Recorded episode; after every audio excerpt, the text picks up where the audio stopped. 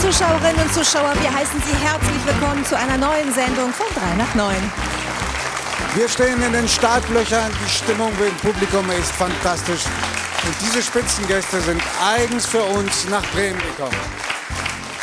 Politikjournalistin Franka Lehfeld über alte, weise Männer und ein männliches Wesen, das ihr bei der Work-Life-Balance hilft. Fritzi!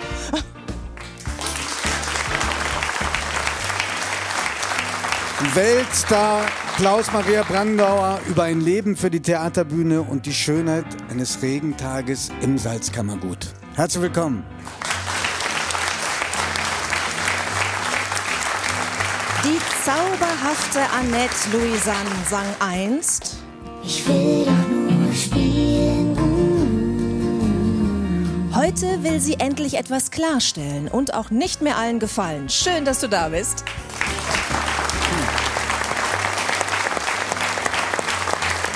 Autorin Dorothee Röhrig über den Umgang mit Helden in der Familie und eine Liebeserklärung an eine schwierige Mutter. Grüße Sie. Hallo.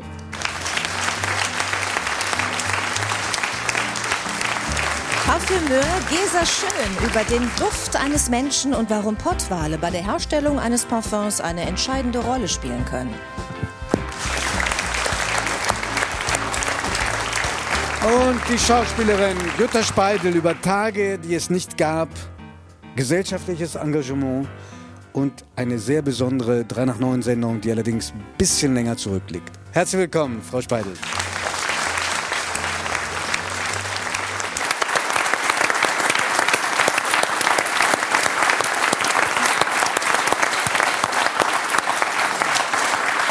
Frau Speidel, ich verspreche Ihnen, wir wollen alles tun, damit Sie nicht nach einer Minute sagen, Sie sind schon genervt von dieser Sendung.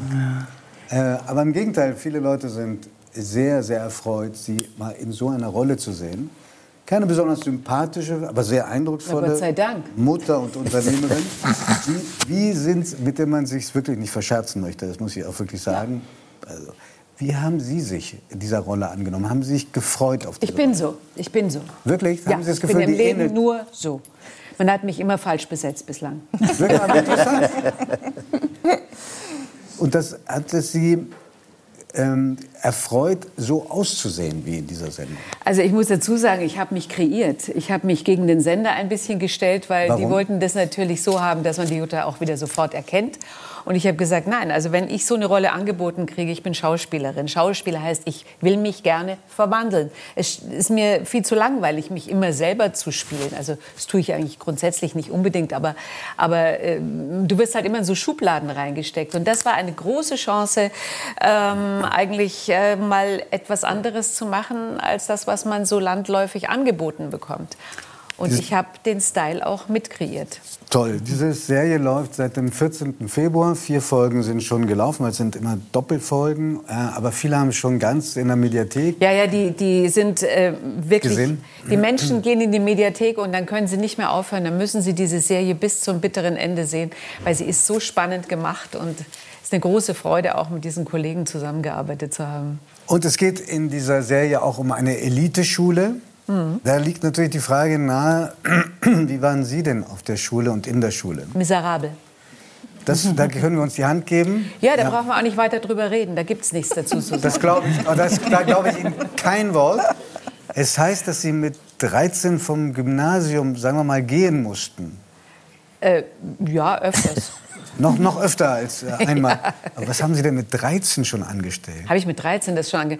Ich war in einem... Nee, ich war, glaube ich, älter. Ich war, glaube ich, schon 14. Und äh, ich war wahnsinnig... Ich war wahnsinnig in Robbie Gutzer verliebt. Und der war, auf der war schon ein paar Klassen höher. Und da bei uns auf dem Schulhof gab es so einen weißen Streifen. Und ich war in der zweiten oder dritten Klasse und durfte also über diesen Pausenhof nicht rüber, weil auf der anderen Seite, da waren die Raucher. Und wir durften noch nicht rauchen. Und dann habe ich gedacht, wie komme ich diesem Mann nahe? Und dann hörte ich, dass da eine Hauswand äh, von der Schule, vom, wir waren in einem ganz linken Gymnasium. Das gab's in Im München? Kurt-Huber-Gymnasium in Lochham. Und da wurde die Hausmauer rot angemalt und Che Guevara und Mao Zedong und alles dran geschrieben. Und das habe ich gehört. Und dann bin ich halt nachts aufs Radl gestiegen mit der roten Farbe meines Vaters. Der hat immer so Autos angemalt, wenn die Rostflecken hatten. Da gab es so ein Rot, weiß nicht, wie das heißt. Und mit dem Kübel bin ich dann losgeradelt und ja, ich war ihm nahe, aber der Hausmeister hat auch mich entdeckt und mich dann mit dem Schuldirektor rausgeholt aus der Klasse und dann flog ich halt von der Schule.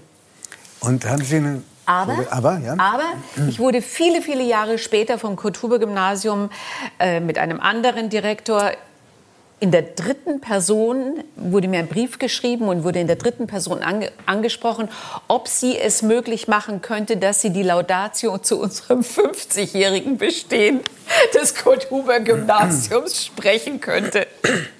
Ich konnte Das leider nicht. Ah, man wartet eigentlich ein Leben lang drauf, oder? Ja, es wäre so toll gewesen.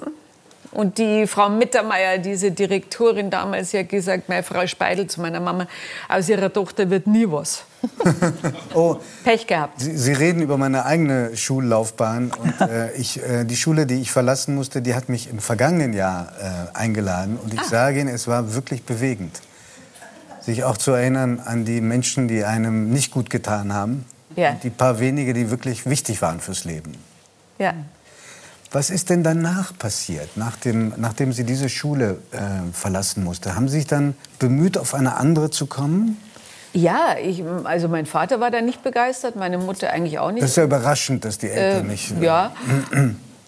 Ich habe ja damals schon gedreht, deswegen ich war älter. Ich muss also vielleicht sogar 15 gewesen sein. Okay. Als Im Laufe der Sendung wird das jetzt immer-. Ich bin aber zweimal von der Schule geflogen, also es kann sein. Jedenfalls, ich ähm, habe da Geld verdient schon.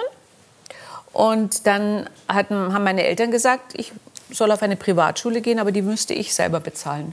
Und das habe ich dann gemacht. Mit dem Geld, das Sie aus den, von den Filmrollen, für die Filmrollen Ja, bekommen. ich habe auch meine Schauspielschule selber bezahlt. Hat Sie das nicht sehr stolz gemacht auch, dass Sie... Unabhängig. Ja. Stolz weiß ich nicht. Es hat, äh, ich konnte mir dann vielleicht so manches nicht kaufen. Ich habe nicht viel Geld verdient. Ich habe ich hab einen Konstantin-Filmvertrag gehabt und habe im Monat 500 D-Mark bekommen als Gage. Also und im zweiten Jahr Geld. 700 und im dritten 1000. Also ich hatte schon Geld, weil ich habe ja noch bei meinen Eltern gewohnt. Und wie haben die Mitschülerinnen und Mitschüler auf Sie geschaut, die schon beim Film und Da beim müssen Sie Fernsehen die waren? fragen. Ich Haben weiß Sie es nicht nicht. gemerkt, dass Sie Doch, aber ich, ich bin halt auch ganz anders. Ich bin halt auch ein sehr ähm, bewusster Mensch auch trotzdem. Und ich, ich bin immer, ich bin gut im Team. Und ich kann auch gut andere beschützen. Und ich habe mich halt ganz oft auch vorne dran gestellt und habe dann habe gesagt, bei mir ist es eh wurscht, mein Ruf ist eh schon ruiniert. Äh, Ich stehe dann für jemanden gerade. Also ich glaube letztendlich, wenn ich so alte Schulfreunde treffe, die mochten mich schon alle sehr. Na schön. Ja. Jetzt merke ich aber, dass ich in Ihrer Biografie äh, Bildungs- und Wissenslücken habe. Ich wusste nicht, dass Sie noch ein zweites Mal geflogen sind. Na, das ist aber keine Bildungslücke. Na, ich versuche im Jargon zu bleiben. Was war denn beim zweiten Mal los? Äh, da waren wir im Skilager und wir Mädchen wurden getrennt von den Jungs. Und die Jungs waren in, in einer anderen Hütte. Und dann haben wir beim Aufstieg, wo wir zwei Stunden hochgestiegen sind, ausgemacht, dass wir nachts uns treffen und wieder runtergehen und unten eine rauchen und ein bisschen was trinken. Und dann gehen wir halt wieder hoch und dann nächsten Tag fahren wir Ski.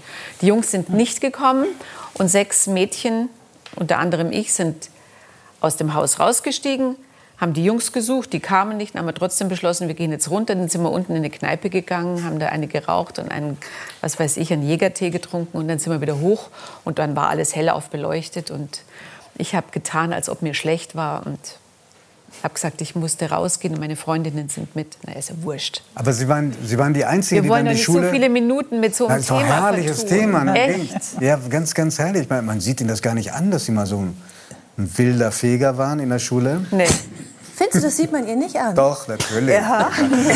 Ich finde es so interessant, dass immer die Jungs irgendwie der Auslöser waren. Weil, Franka, Sie waren doch auch auf einem Internat. Und es geht die Geschichte, dass Sie erst eigentlich wieder zurückgehen wollten und das äh, Internat von Hamburg aus in Bayern jetzt dann doch nicht besuchen wollten. Und dann war auch ein äh, männliches Wesen schuld, dass Sie geblieben sind. Ja, ich kann mich auch in dieses Trio jetzt hier einreihen, was äh, ja, bei mir gab es Schulverweise. Ich weiß nicht, ob es die damals schon gab. Und ich habe die. Natürlich. Ähm, genau. Einträge ins Klassenbuch und Die dann wurden erfunden überhaupt erst. Ach so, gut. Ich habe die gesammelt, aber allerdings schon äh, in England, weil ich bin äh, in der 11. Klasse ein Jahr nach England gegangen ins äh, Auslandssemester, Schuljahr. Und das sind ja ganz andere Regeln und ganz andere Spielregeln, die da herrschen. Und da kann man sich auch nicht mehr erklären. Das ist mir in Bayern gut gelungen. Da habe ich es geschafft mit viel Erklärung und ich habe auch gewusst, wen ich schmieren muss. Ich wurde sehr erfinderisch.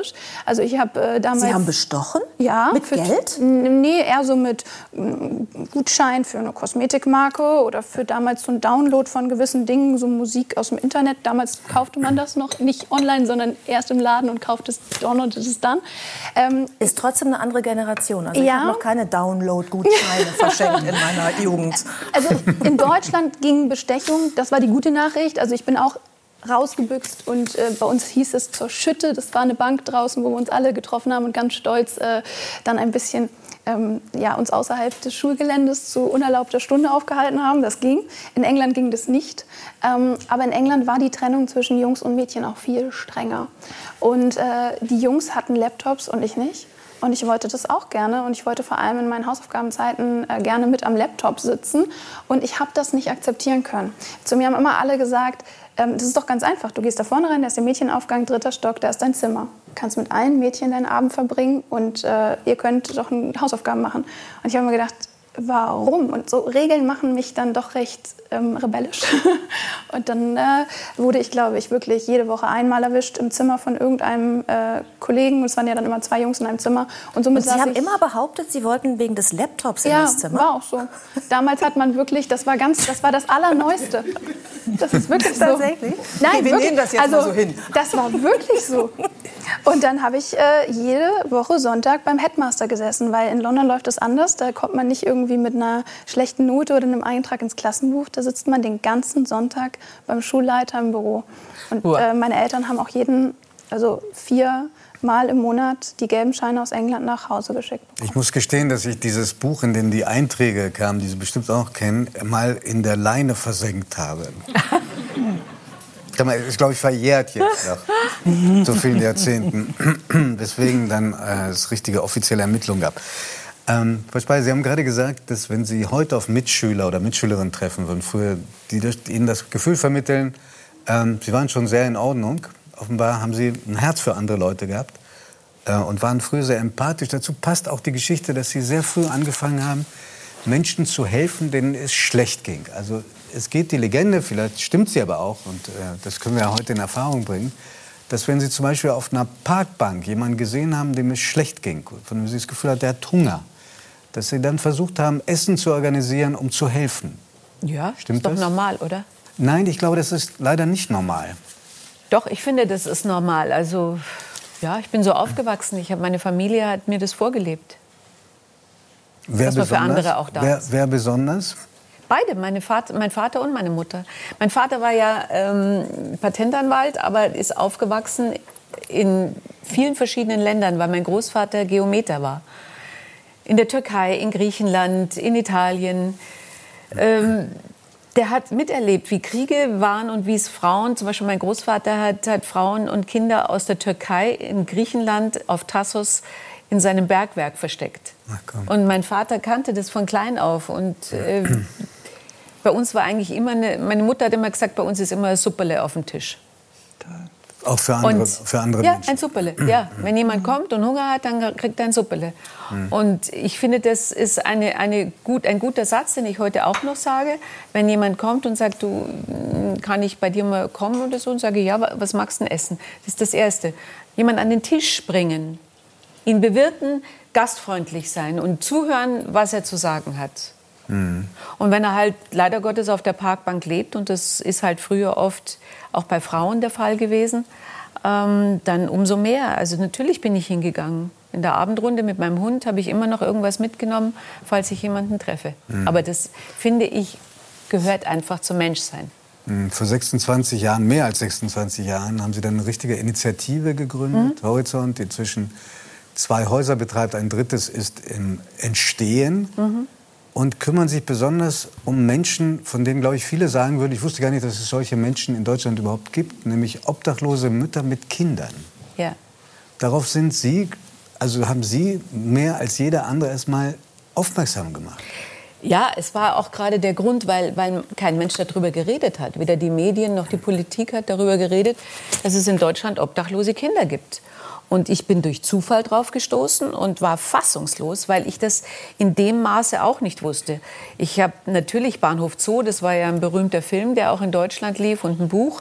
Da wusste man, dass es äh, minderjährige Kinder gibt, die auf der Straße leben und halt drogenabhängig sind. Aber dass es Kinder gibt, die in die Obdachlosigkeit geboren werden, das wusste man nicht. Und, und auch, ich glaube, dass es nach wie vor ganz viele Menschen gibt, die sich das überhaupt nicht vorstellen können. Ja. Und ich habe da gedacht, ich habe viele Sachen unterstützt, die irgendwo in der Ferne waren, aber die habe ich nie kennengelernt. Und ich wollte was machen in meiner Stadt, in der ich zu Hause bin, wo ich hingehen kann, was ich anschauen kann und was ich vor allen Dingen wirklich leiten kann.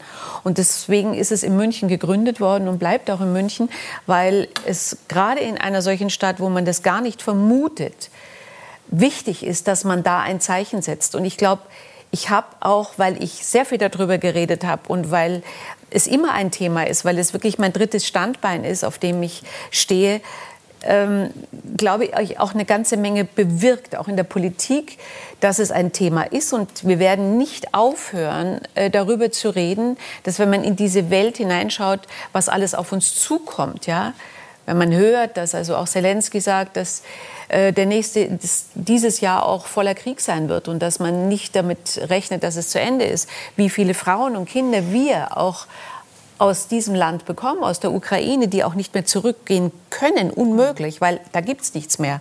Und in was für Zustände kommen sie zurück? Es werden so viele Menschen aus dem Iran, aus Syrien, hoffentlich auch aus Afghanistan äh, zu uns kommen. Und wir müssen da bei Kindern und Frauen ganz besonders auf hinschauen, mhm. weil sehr, sehr viele Frauen und Kinder sind höchst traumatisiert. Und das ist das Thema. Mhm. Vergewaltigung und was da alles dabei ist. Frau Speidel, Sie ähm, waren schon mal hier. Es ist länger her und mhm. ich glaube, wir haben was gut zu machen. weil es war eine Nein. wirklich in jeder Hinsicht missglückte Sendung. Wir waren damals ausquartiert. Wir waren in so einem provisorischen Studio irgendwo zwischen Bürgerpark und Hauptbahnhof. Das Studio hieß Switch, werde ich nie vergessen. Mhm. Ähm, und da war ein Gast, den glaube ich, mal abgesehen davon, dass er heute tot ist, aber sagen wir mal, ein Gast dieser Art würde heute, glaube ich, keine Talkshow mehr einladen. Es war äh, äh, Franz Schönhuber da, also der Gründer der sogenannten Republikaner. Und es war ein bisschen was los in, äh, vor diesem Studio. Es sollte mhm. nämlich gestürmt werden. Und äh, da saßen Sie nun in dieser Sendung und haben sich glaube ich, zu Recht ziemlich aufgeregt. Wollen wir uns mal anschauen, wie es damals aussah? Ich werde es nicht verhindern können. Bitte schön.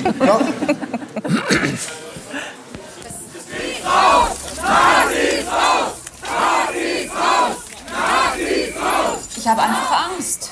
Sage ich jetzt mal ganz schlicht und ergreifend. Es fliegen hier pausenlos Steine an die Scheiben. Und ich habe Angst.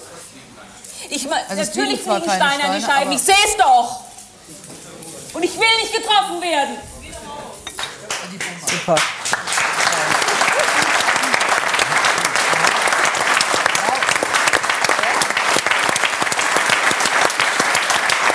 Man kann Ihnen nicht nachsagen, dass Sie etwas nicht artikulieren, wenn, es, wenn was nicht passt. Ja, aber das war schon eine heiße Nummer, ne? Ja, sehr. Es war ein Glaskasten und man wusste, klar, das sind Panzerscheiben, aber ob die das wirklich aushalten, also so.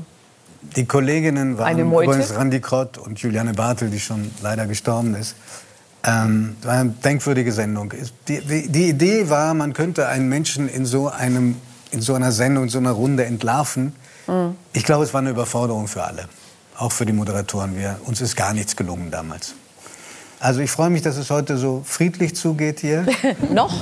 Noch, Hoffen, dass Sie mit Ihrem ganzen Temperament sich weiter an der Diskussion beteiligen. Und wenn wir ein bisschen mehr Zeit gehabt hätten, hätte ich Sie gerne noch gefragt, warum Sie das Manifest, äh, das äh, vor allen Dingen Alice Schwarzer und äh, Sarah Wagenknecht. Warum ich das unterschrieben habe. Ja, aber da läuft uns jetzt die Zeit davon, das wäre eine lange, lange. Unter aber Sie können es gerne. Ich kann einen Satz dazu sagen, ja. weil ich finde, man muss immer im Dialog bleiben. Immer. Egal in welcher Position man im Leben ist.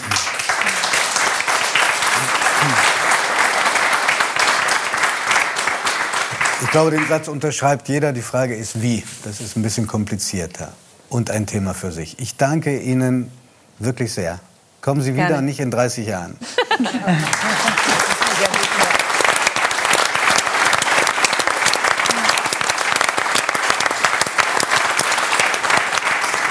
Sie ist ja auch noch da. Vielleicht kommen wir ja noch mal dazu. Jetzt kommen wir aber erst zu einem Mann, der uns äh, überlegen ist.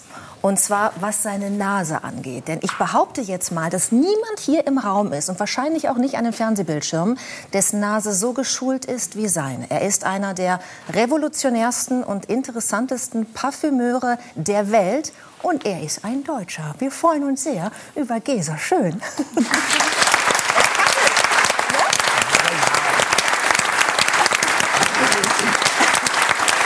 Ja, man denkt ja immer an Frankreich oder so, aber Kassel habe ich jetzt nicht so auf dem Zettel gehabt als Hochburg Korrekt. der Parfümeure Ja, weltweit. stimmt, ja. Das stimmt. Wie riecht denn 3 nach 9 für Sie? Was erlebt Ihre Nase gerade? Das wurde ich vorhin schon gefragt. Das- Wir haben so einen kleinen Podcast oder sowas gemacht und da sollte ich dann drei nach neun in einen Duft übersetzen. Das wäre sehr anmaßend, das zu tun. Also es ist eine Talkshow. Ja, die ist anders als die NDR Talkshow oder andere Talkshows, aber Welche riecht denn besser, die NDR-Talkshow oder unsere? Sie waren doch schon da. also ähm, die NDR Talkshow war spannend, weil da war Hubertus, der ein großer, Der duftet immer gut. Genau, das ist ein Afficionado, mit dem dürfen wir Genau. das sagen, dass das es einen Gast hier gibt, der eine gewisse familiäre Nähe hat? so ein bisschen. Dorothee. Genau. Ehefrau von Ehefrau, Hubertus ja. Meyer-Burger, der die NDR-Talkshow moderiert. Und Hubertus ist ein großer Duftliebhaber Mhm. und hatte sich wahrscheinlich, ich würde mal sagen, eingedieselt. Ja, ich erinnere mich nicht mehr, wonach er roch, aber der roch nach was. Und wir kamen gleich ins Gespräch. Wir kommen beide auch aus Kassel und hatten da so eine gemeinsame Schnittmenge. Ähm, aber also eine Talkshow in einen Duft zu übersetzen, das würde ich nicht machen. Das ist so wie, wie, wie riecht die Zugverbindung von Hamburg nach Kassel? Das, Wie riechst du denn? Ja, genau, weiß ich nicht. Ähm, Irgendwie unangenehm, Nein, nein, aber ich meine, ich habe... Ähm, diese ganzen menschlichen Düfte so zusammen. aber das ist ja überall so. Das Im Supermarkt riecht es ja auch nach Menschen, wenn es da voll ist. Und wir haben die einzige Begegnung, die ich vorhin hatte, war mit ihr, als wir über ihren Duft sprachen. Und ich habe ihn sogar erkannt so ein bisschen. Das war präsent und der ist stark und der hat eine, eine Radiance, der, der verbreitet sich im Raum. Ähm, aber ich gehe jetzt auch nicht, also ich gehe jetzt nicht auf jeden Meter, den ich durch die Welt gehe, irgendwie wie so ein Hund da lang, sondern Riecht das gut? ja. Wieso? Ich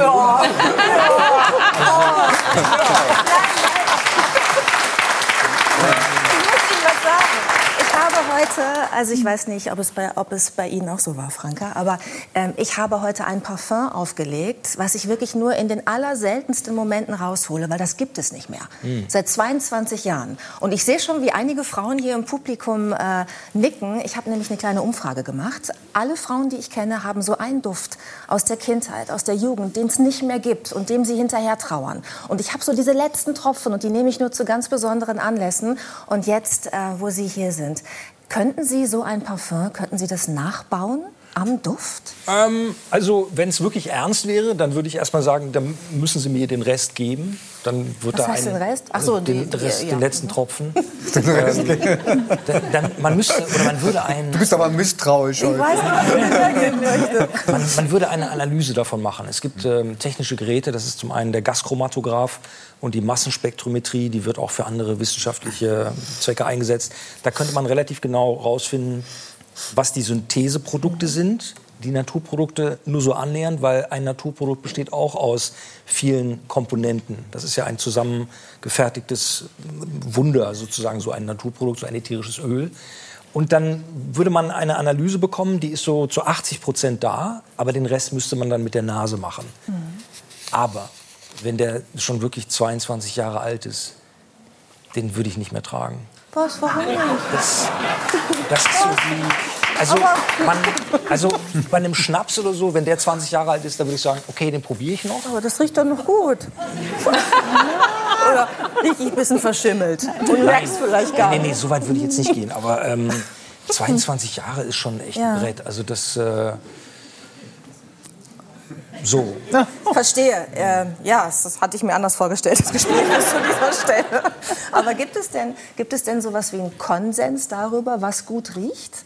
Ähm, oder kommt man, also woher kommt überhaupt unser, unser Verständnis für einen guten Geruch? Kommen wir auf die Welt als Babys und sind erstmal neutral und lernen dann die ganzen Düfte kennen in unserem Umfeld und entwickeln dann sowas wie so ein Duftspektrum? Oder, Ja, ähm, so ist es. Das weil wir haben ja auch Instinkte. So ein paar Düfte warnen uns ja auch ganz instinktiv vor Gefahren. Oder? Total. Also das ist ähm, natürlich stark kulturell bedingt. Ähm, ein Kind, was in Italien aufwächst, zu einem Kind aus Finnland oder aus Gambia oder aus Argentinien, die kommen mit unterschiedlichen Gerüchen in Berührung. Das ist zum einen die Küche. Was essen die Leute? Dann ist es zum anderen, was wächst da? Was für Blumen gibt es da? Was für Bäume? Was für Pflanzen? Ist es da heiß? Ist es da kalt? All diese Dinge haben einen Einfluss auf die olfaktorische Wahrnehmung und auf die Sozialisation generell, die eben hauptsächlich kulturell stattfindet. Da passieren unterschiedliche Dinge. Deswegen gibt es schon Unterschiede von dem, was die Leute mögen, wenn die aus unterschiedlichen Regionen kommen. Aber es gibt dann so Sachen wie, was weiß ich, also zum Beispiel der, der, Geruch eines, eines Babys oder eines, eines Kleinkindes ist wahrscheinlich mit das Größte, was Eltern so haben können, einfach weil das kommt zum einen dann von einem selbst. Ähm, die riechen aber wirklich toll und pudrig und sehr menschlich und natürlich So sehr. nach Milch und Honig, finde ich, Ja, ist es immer, oder? aber dieses, ich glaube auch dieses Unschuldige und nicht, die Kinder riechen halt nicht nach Schweiß. Das kommt ja erst später. No? Das hat auch was. Ich habe Angst, wenn Sie mich so angucken. Ja. Nee, nee, also, also insofern sind Gerüche kulturell bedingt, aber es gibt sicherlich No-Gos, also sagen wir mal, wenn, was weiß ich, wenn, auch wenn es heute brennt oder aus dem Wald, da kommt so ein Feuerqualm raus, dann gucken wir schon alle erstmal auf. Früher war das noch mehr, als gab es Bedrohungen, die man erriechen musste, sonst wäre man tot gewesen, weil wenn irgend so ein Viech hinter der Ecke steht, was einen auffrisst, das riecht man besser vorher.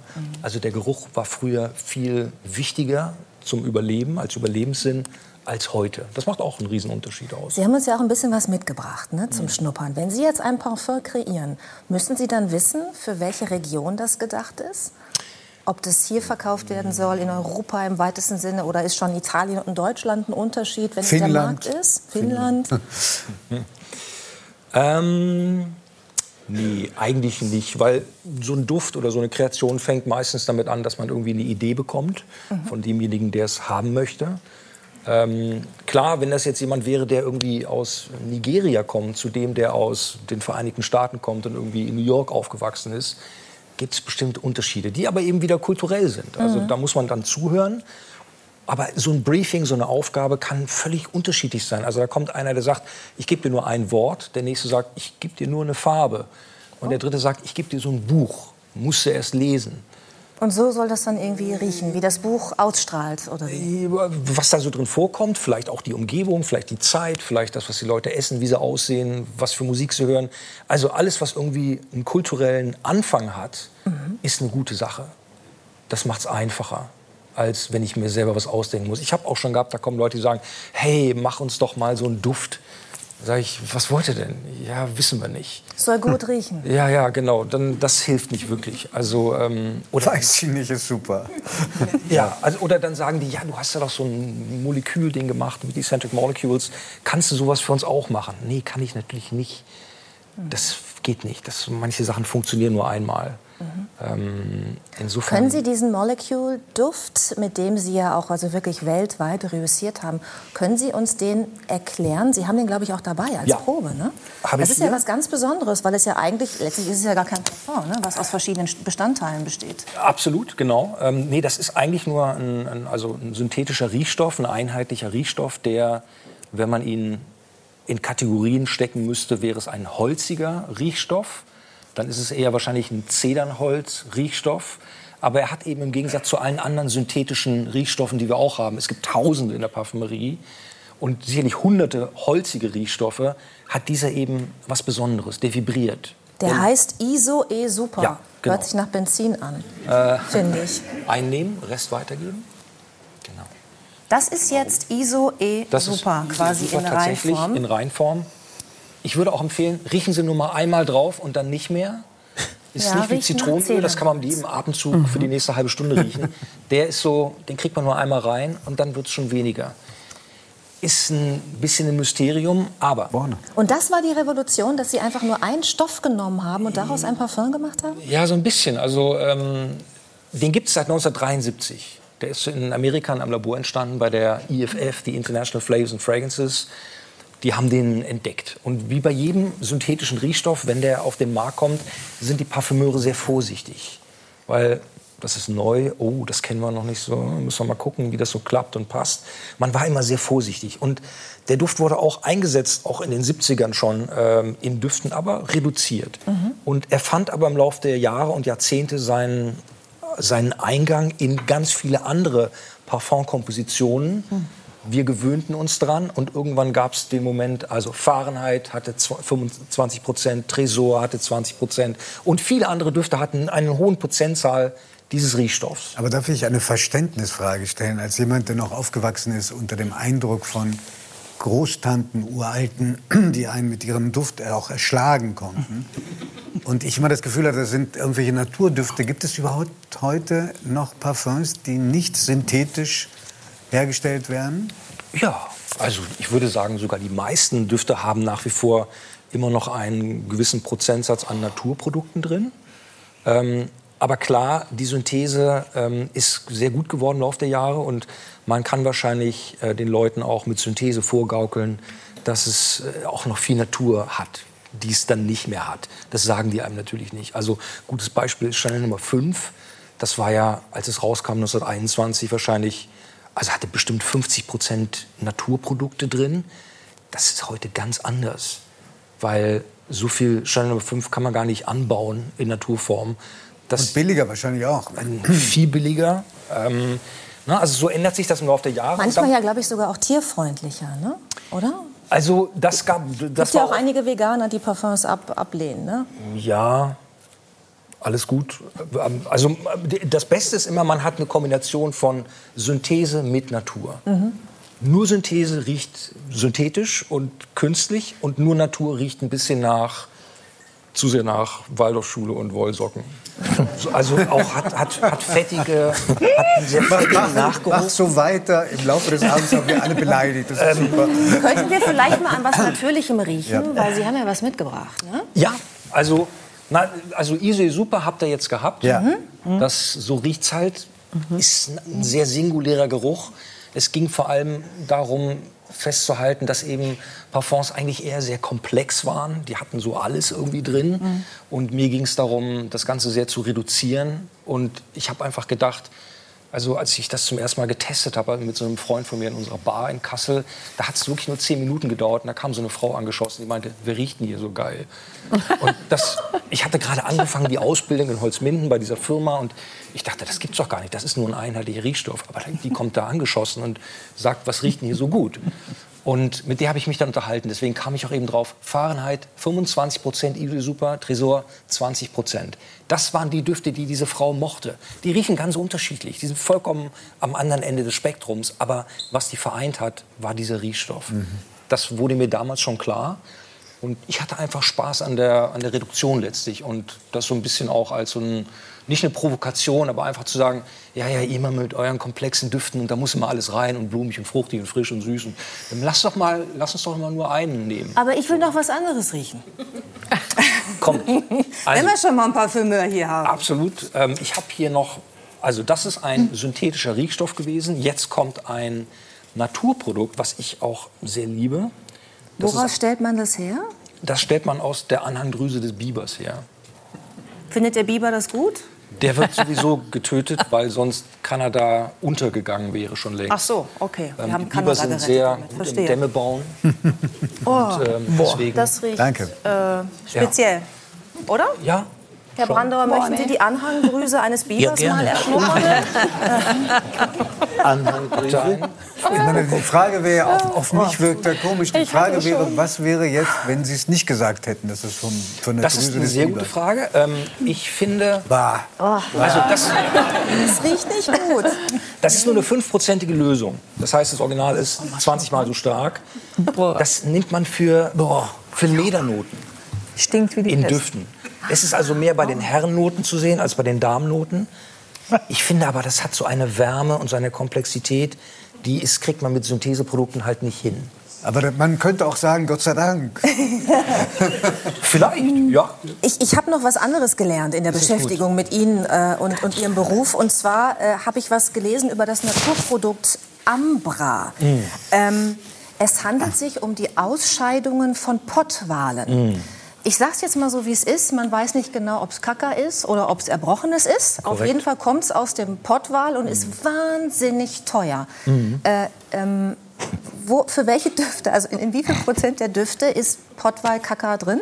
Äh, Sicherlich unter 0,1 Prozent. Ah ja, weil es so teuer ist? Ja, also es gibt das Naturprodukt, der Ambra, und es gibt die synthetischen oder die Stoffe, die die Ambra zum Riechen bringen, auch in synthetischer Form.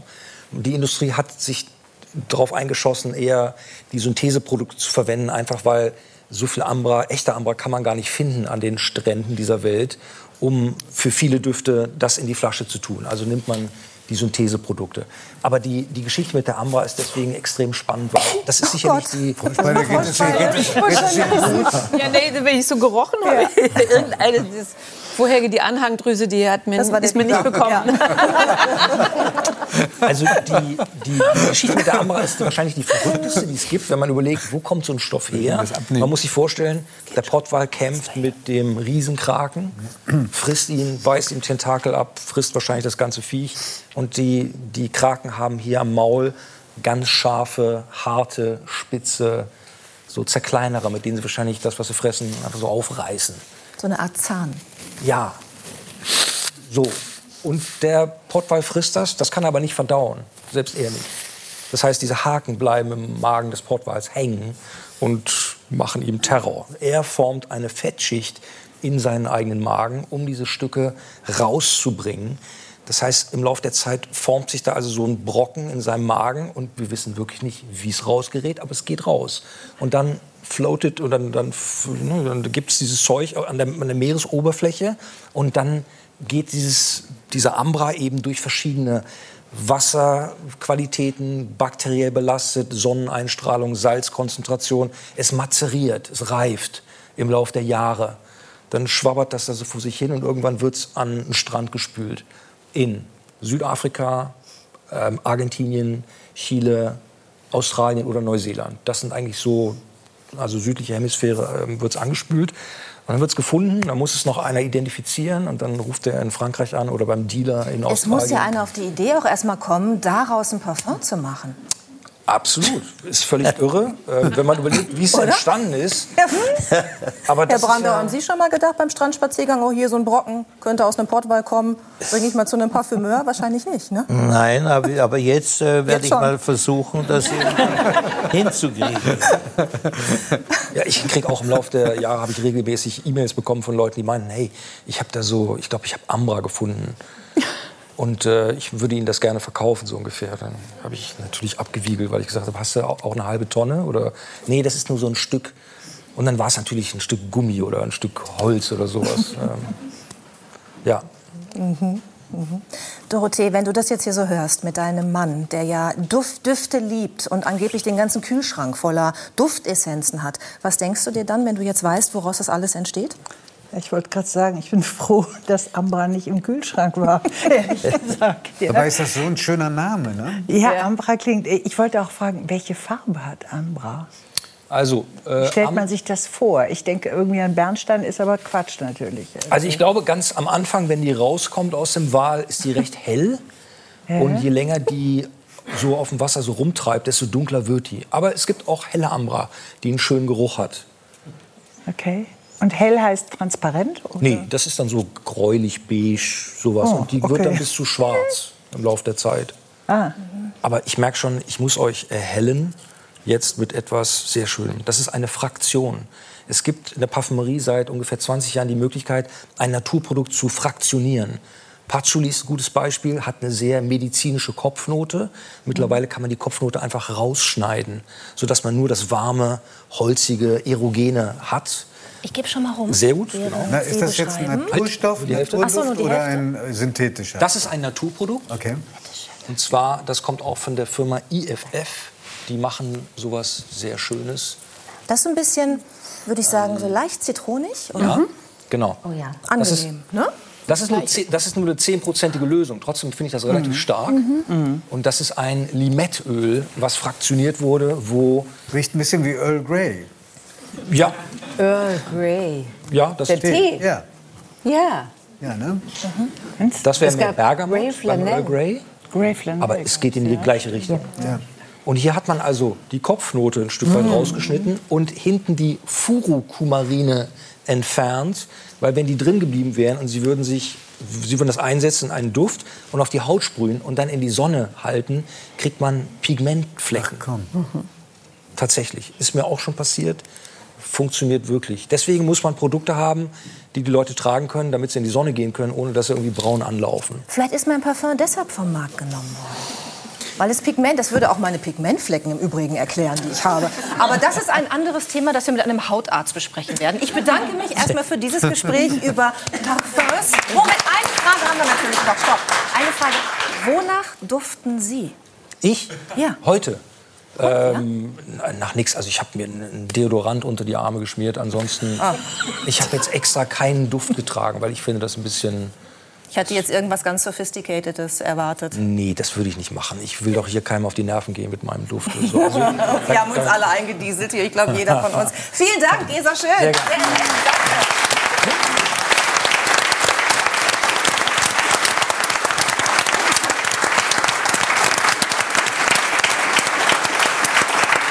Klaus-Maria Brandauer, äh, verbinden Sie mit bestimmten Lebensphasen einen bestimmten Duft? Ja, durchaus. Schon mal die Jahreszeiten, nicht? das kriegt man ja mit und, äh, und dann äh, versucht man herauszufinden, was ist eigentlich mir am liebsten. Und was ist es? Äh, das kann ich eigentlich nicht sagen. Das hängt mit dem Zustand, in dem ich bin, zusammen. Und äh, das wähle ich dann für mich selber aus und hoffe, dass es anhält. Und meistens hält es ja nicht an. Komisch. Nee, Aber etwas verfliegen. war wunderbar, wie es da still ist, wenn man über Düfte spricht. Und leise wird und atemlos fast. Also großartig, wenn es nur das wäre. Und dann plötzlich man was in der Hand hat. Und jeder, der etwas in der Hand hatte, hat, oh, als wäre da. Und das ist ja auch was Besonderes, ja. Na, es geht vor Ich allem beneide Sie um das, was Sie machen. Wirklich. Also schönes Kompliment. Es hat was sehr Archaisches. Menschen haben früher mehr gerochen. Wir haben uns das abtrainiert. Wir sind nur noch am Gucken. Wir haben nur noch Devices vor der Nase. Wir sitzen nur am Computer, gucken Fernsehen, alles nur noch Augen. Dabei ist das Riechen eigentlich uns so nah. Was auch fein ist, darüber könnte man auch lang reden, wenn man das nicht braucht, sondern man riecht den anderen. Aber das ist es ja auch. Man, man riecht den anderen und baut dann Vertrauensverhältnis oder eher nicht auf. Beides ist ja denkbar. Ja. Ja. Äh, wo, für was entscheiden wir uns? Das hängt davon ab. Hängt davon ab, ganz genau. Wir freuen uns sehr, dass Sie hier sind. Sollten eigentlich schon im vergangenen Monat hier sein. Dann sind Sie, waren Sie erkältet und sind trotzdem gekommen. Es haben so viele Zuschauerinnen und Zuschauer bedauert. Herzlich willkommen, Klaus-Maria Brandauer. Schön, dass Sie da sind.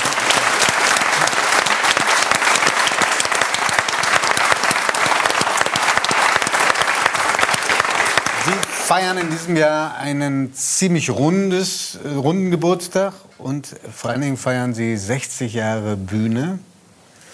Und ähm, wenn Sie so zurückschauen, erlauben Sie sich so etwas wie Zufriedenheit oder gar Stolz auf das, was in den 60 bzw. 80 Jahren bis heute passiert ist. Also Stolz würde ich vielleicht nicht nehmen, ja. K könnte ich. Aber mm, ich, es ist nicht nötig, da eine Konkurrenz irgendwie in sich selbst aufzubauen.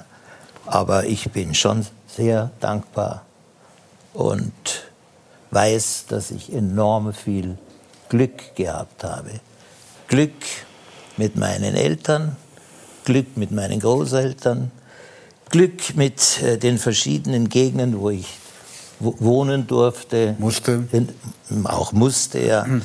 In Altaussee in Österreich aufgewachsen und dann gestohlen von meinem Vater und meiner Mutter, nachdem ja, mein Vater Zurückgefangenschaft zurückkam. So. Ja, aber stolz könnte ich eigentlich nicht sagen. Das, äh, das gefällt mir als Ausdruck nicht, weil äh, da müsste ich äh, wirklich ausholen und all die Leute mich erinnern, die mir äh, meinen Weg, mein Leben geebnet haben, mhm. privat und im Beruf.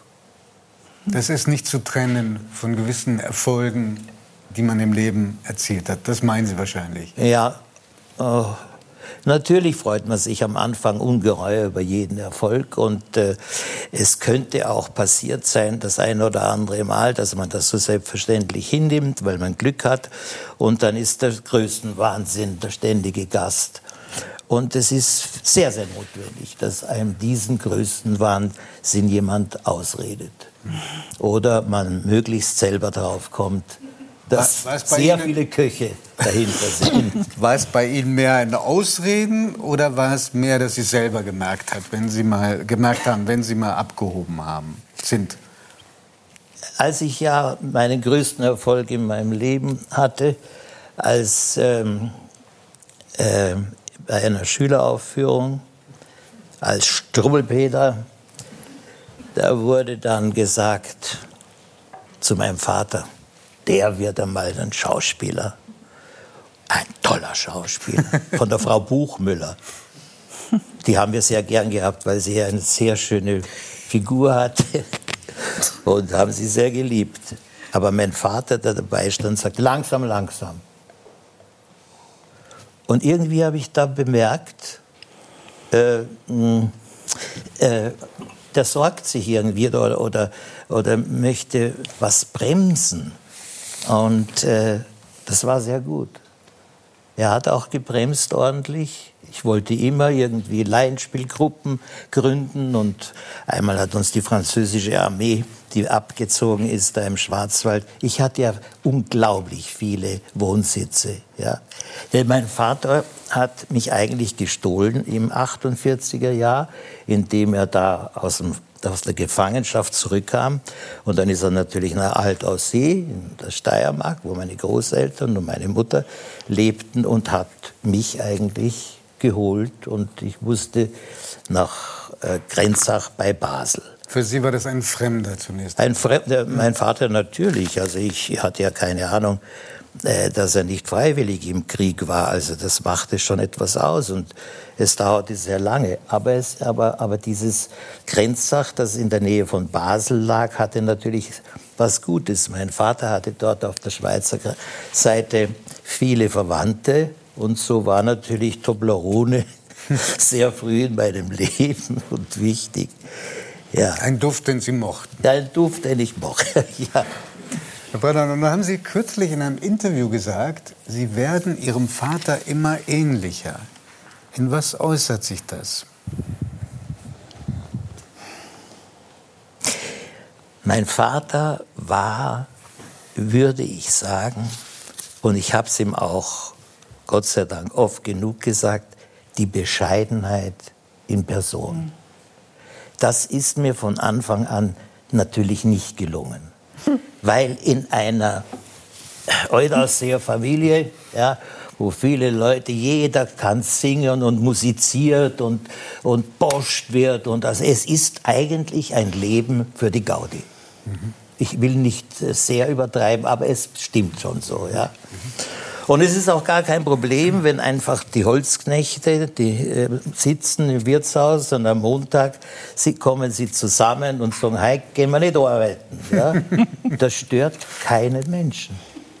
Also in der Gegend und in diesem Zusammenhang bin ich aufgewachsen. Schnee damals, mein Gott. Wenn ich daran denke, wenn ich so den Dachstein anschaue und der schön kaum mehr Schnee hat, 3000 Meter hoch. Also irgendwie hat sich unglaublich viel verändert. Da haben wir darüber nie nachgedacht. Nicht? Und so langsam denkt man darüber nach und kann sich unterhalten mit anderen Leuten und keiner kann einem irgendwie ganz genau sagen, womit das zusammenhängt. In meinem Ablauf für diese Sendung stand eigentlich ganz zu Anfang ein Film vorführen, der so zusammenfasst, was Ihre schönsten Rollen waren, wofür Sie berühmt geworden sind. Es war aber so spannend, was Sie bislang erzählt haben, dass wir jetzt erst vielleicht einen Blick drauf werfen, was der Gaukler alles zustande bekommen hat. Bitte.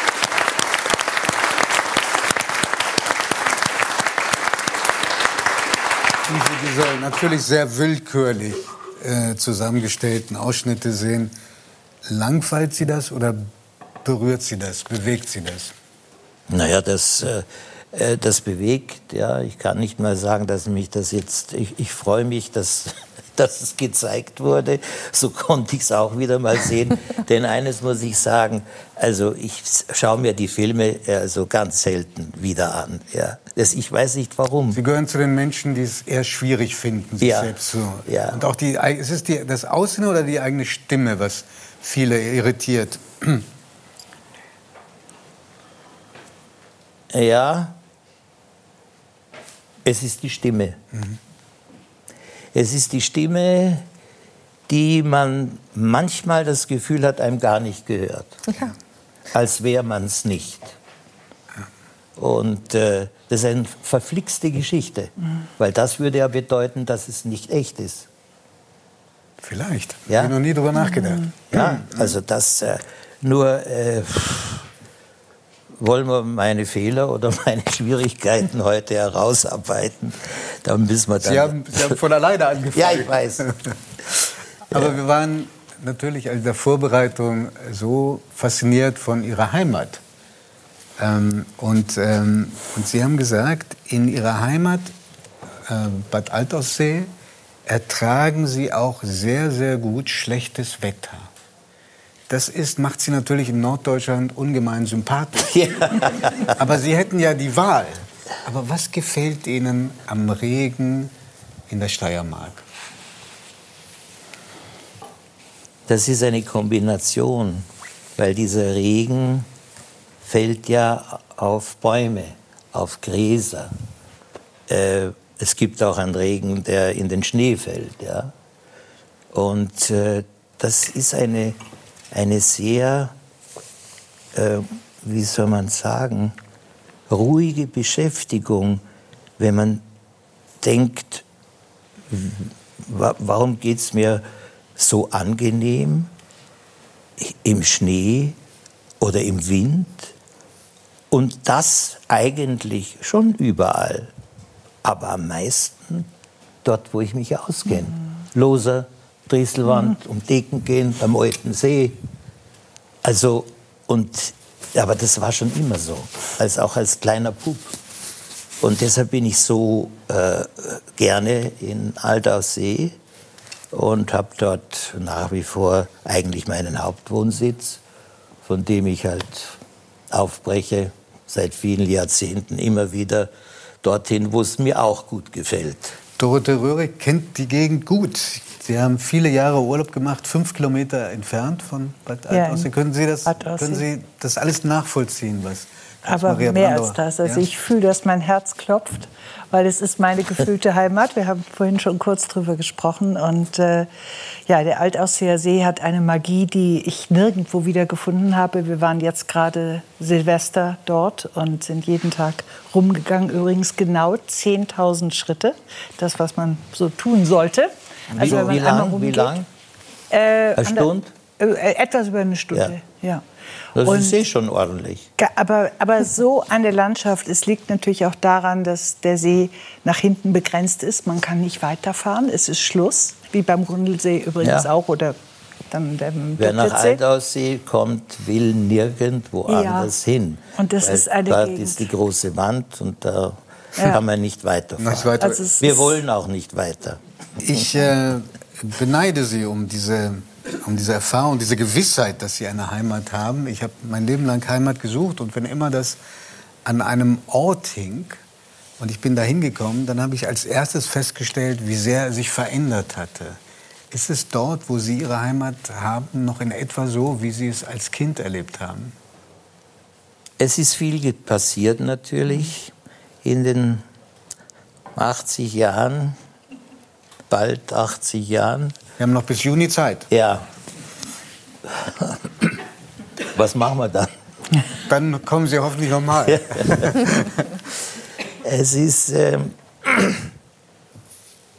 ja, ich, ich kann es nicht anders sagen, dass ich, in, vor allen Dingen habe ich alles, was wichtig ist, ähm, dort erlebt. Das Kommen von meinem Vater aus einem Krieg, das habe ich ja irgendwie mitbekommen. Die prachtvolle trotzdem Erziehung bei Großvater und Großmutter. Die herrlichen Skitage mit der Pepperl, die mit uns drei Bamaranchen, das sind Orangen, ja, und wir waren, haben Skiunterricht äh, äh, bei ihr gehabt. Pepperl ja. war die Skilehrerin. Pepperl, Pepperl. Und dann bekamen wir, wenn wir gut waren, jeder eine Spalte von der Bamaranche, von der Orange. Ja.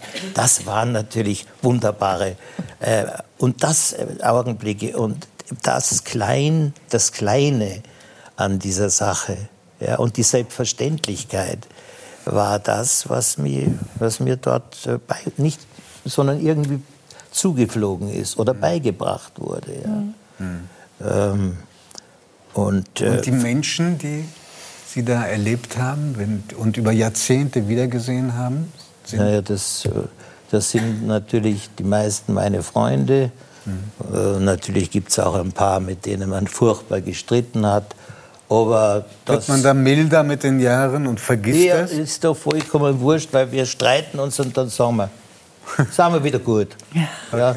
Und die Sache ist eigentlich erledigt. Ist ein bisschen einfältig, aber es funktioniert. Ja. Und außerdem, äh, äh, meine Frauen, wenn ich das so sagen auch muss, äh, Karin, meine erste Frau, die ich mit zwölf Jahren gebeten habe, mich zu heiraten. Das ging das nicht. Das ging ja auch relativ schnell. Ja, ja. Und äh, das ging nicht. Das war sehr, sehr kompliziert, weil plötzlich, da war ich bereits auf der Schauspielschule, war ein Anruf und dann war der Anruf, du, wir kriegen ein Kind. Und da bin ich zum Rektor der Universität, dort Musikuniversität in Stuttgart, zum Hermann Reuter, der ein fabelhafter Mann war. Und ich habe gesagt, äh, ich muss äh, ein paar Wochen weg. Ich, äh, ich, äh, wir bekommen, meine Freundin hat angerufen, wir bekommen ein Kind. Ja, da müssen Sie fahren. Fahren Sie sofort heim. Ja, also auch die Leute, die man trifft. Ich habe eigentlich nur im Grund genommen, also ich bin kein Wunderkind diesbezüglich, aber ich habe fast nur Leute getroffen, die mir irgendwie liebevoll äh, Luft äh, unter mich selber geblasen haben. Und das macht einem aus. Und das Tolle ist, man bildet sich frühzeitig was ein, aber sehr schnell bemerkt man, dass das eigentlich keine Selbstverständlichkeit ist und dass man dafür zunächst einmal gar nichts kann. Hm. Ergänzen muss man, Sie waren 20, als dieser Anruf kam. 19. 19, also noch jünger. Ja. Ähm, erlauben Sie zum Schluss eine super private, intime Frage, die Sie natürlich auch zurückweisen können mit Abscheu und Empörung. Ich habe ab und zu mir erlaubt, einen verstohlenen Blick auf Ihre Schuhe zu werfen. Ja weil es heißt, dass es zu den Dingen, die Sie wirklich entspannen, gehört, dass Sie Schuhe putzen. Ja. Ist das wirklich wahr? Ja. Sehr leidenschaftlich. Ja. Das heißt, Sie ja. haben es dazu wahrer Meisterschaft gebracht. Ja, also vor allen Dingen diese Schuhe werden alle sehr, sehr alt bei mir. Ja. Also, und ich ziehe sie auch sehr, je älter sie sind, umso lieber ziehe ich sie an. Äh, vor allen Dingen, wie ich sehe, haben wir ähnliche Schuhe. Ich muss gestehen, ich putze auch gerne Schuhe, aber nur die eigenen. ja. Naja, ich auch. Okay. Herr Brandauer, Sie haben vorhin gesagt, es sei so faszinierend gewesen, zu, mitzukriegen, dass als es um die Düfte ging, ähm, dass alle so still waren. Aber ich weiß nicht, ob Ihnen aufgefallen ist, wie still es war, als Sie gerade gesprochen haben. Ähm, da hat man die berühmte oder hätte man die berühmte Stecknadel fallen gehört. Und das ist, glaube ich, ihre große Kunst. Sie können Menschen in ihren Bann ziehen durch das, was sie erzählen und in der Art, wie sie es erzählen, ganz egal, wie sie ihre Stimme nun im Nachhinein finden oder nicht. Für uns war es ein Erlebnis. Vielen, vielen Dank. Hm.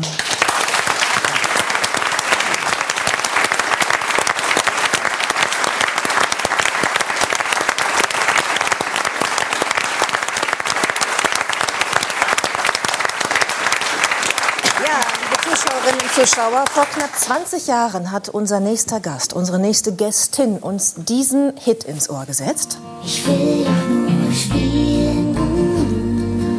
Und danach ging es erst richtig los, denn danach begann eine beeindruckende Karriere. Ding, ding, ding. Einem Menschen auf den Grund zu gehen, um ihn besser zu verstehen, das ist nicht dein Ding. Ewigkeiten kommen und gehen. Hab sie mehr als einmal anprobiert. Hier zu eng, da zu streng, irgendwo kneift es mich. Ich will doch nur spielen. Brauchst du Hilfe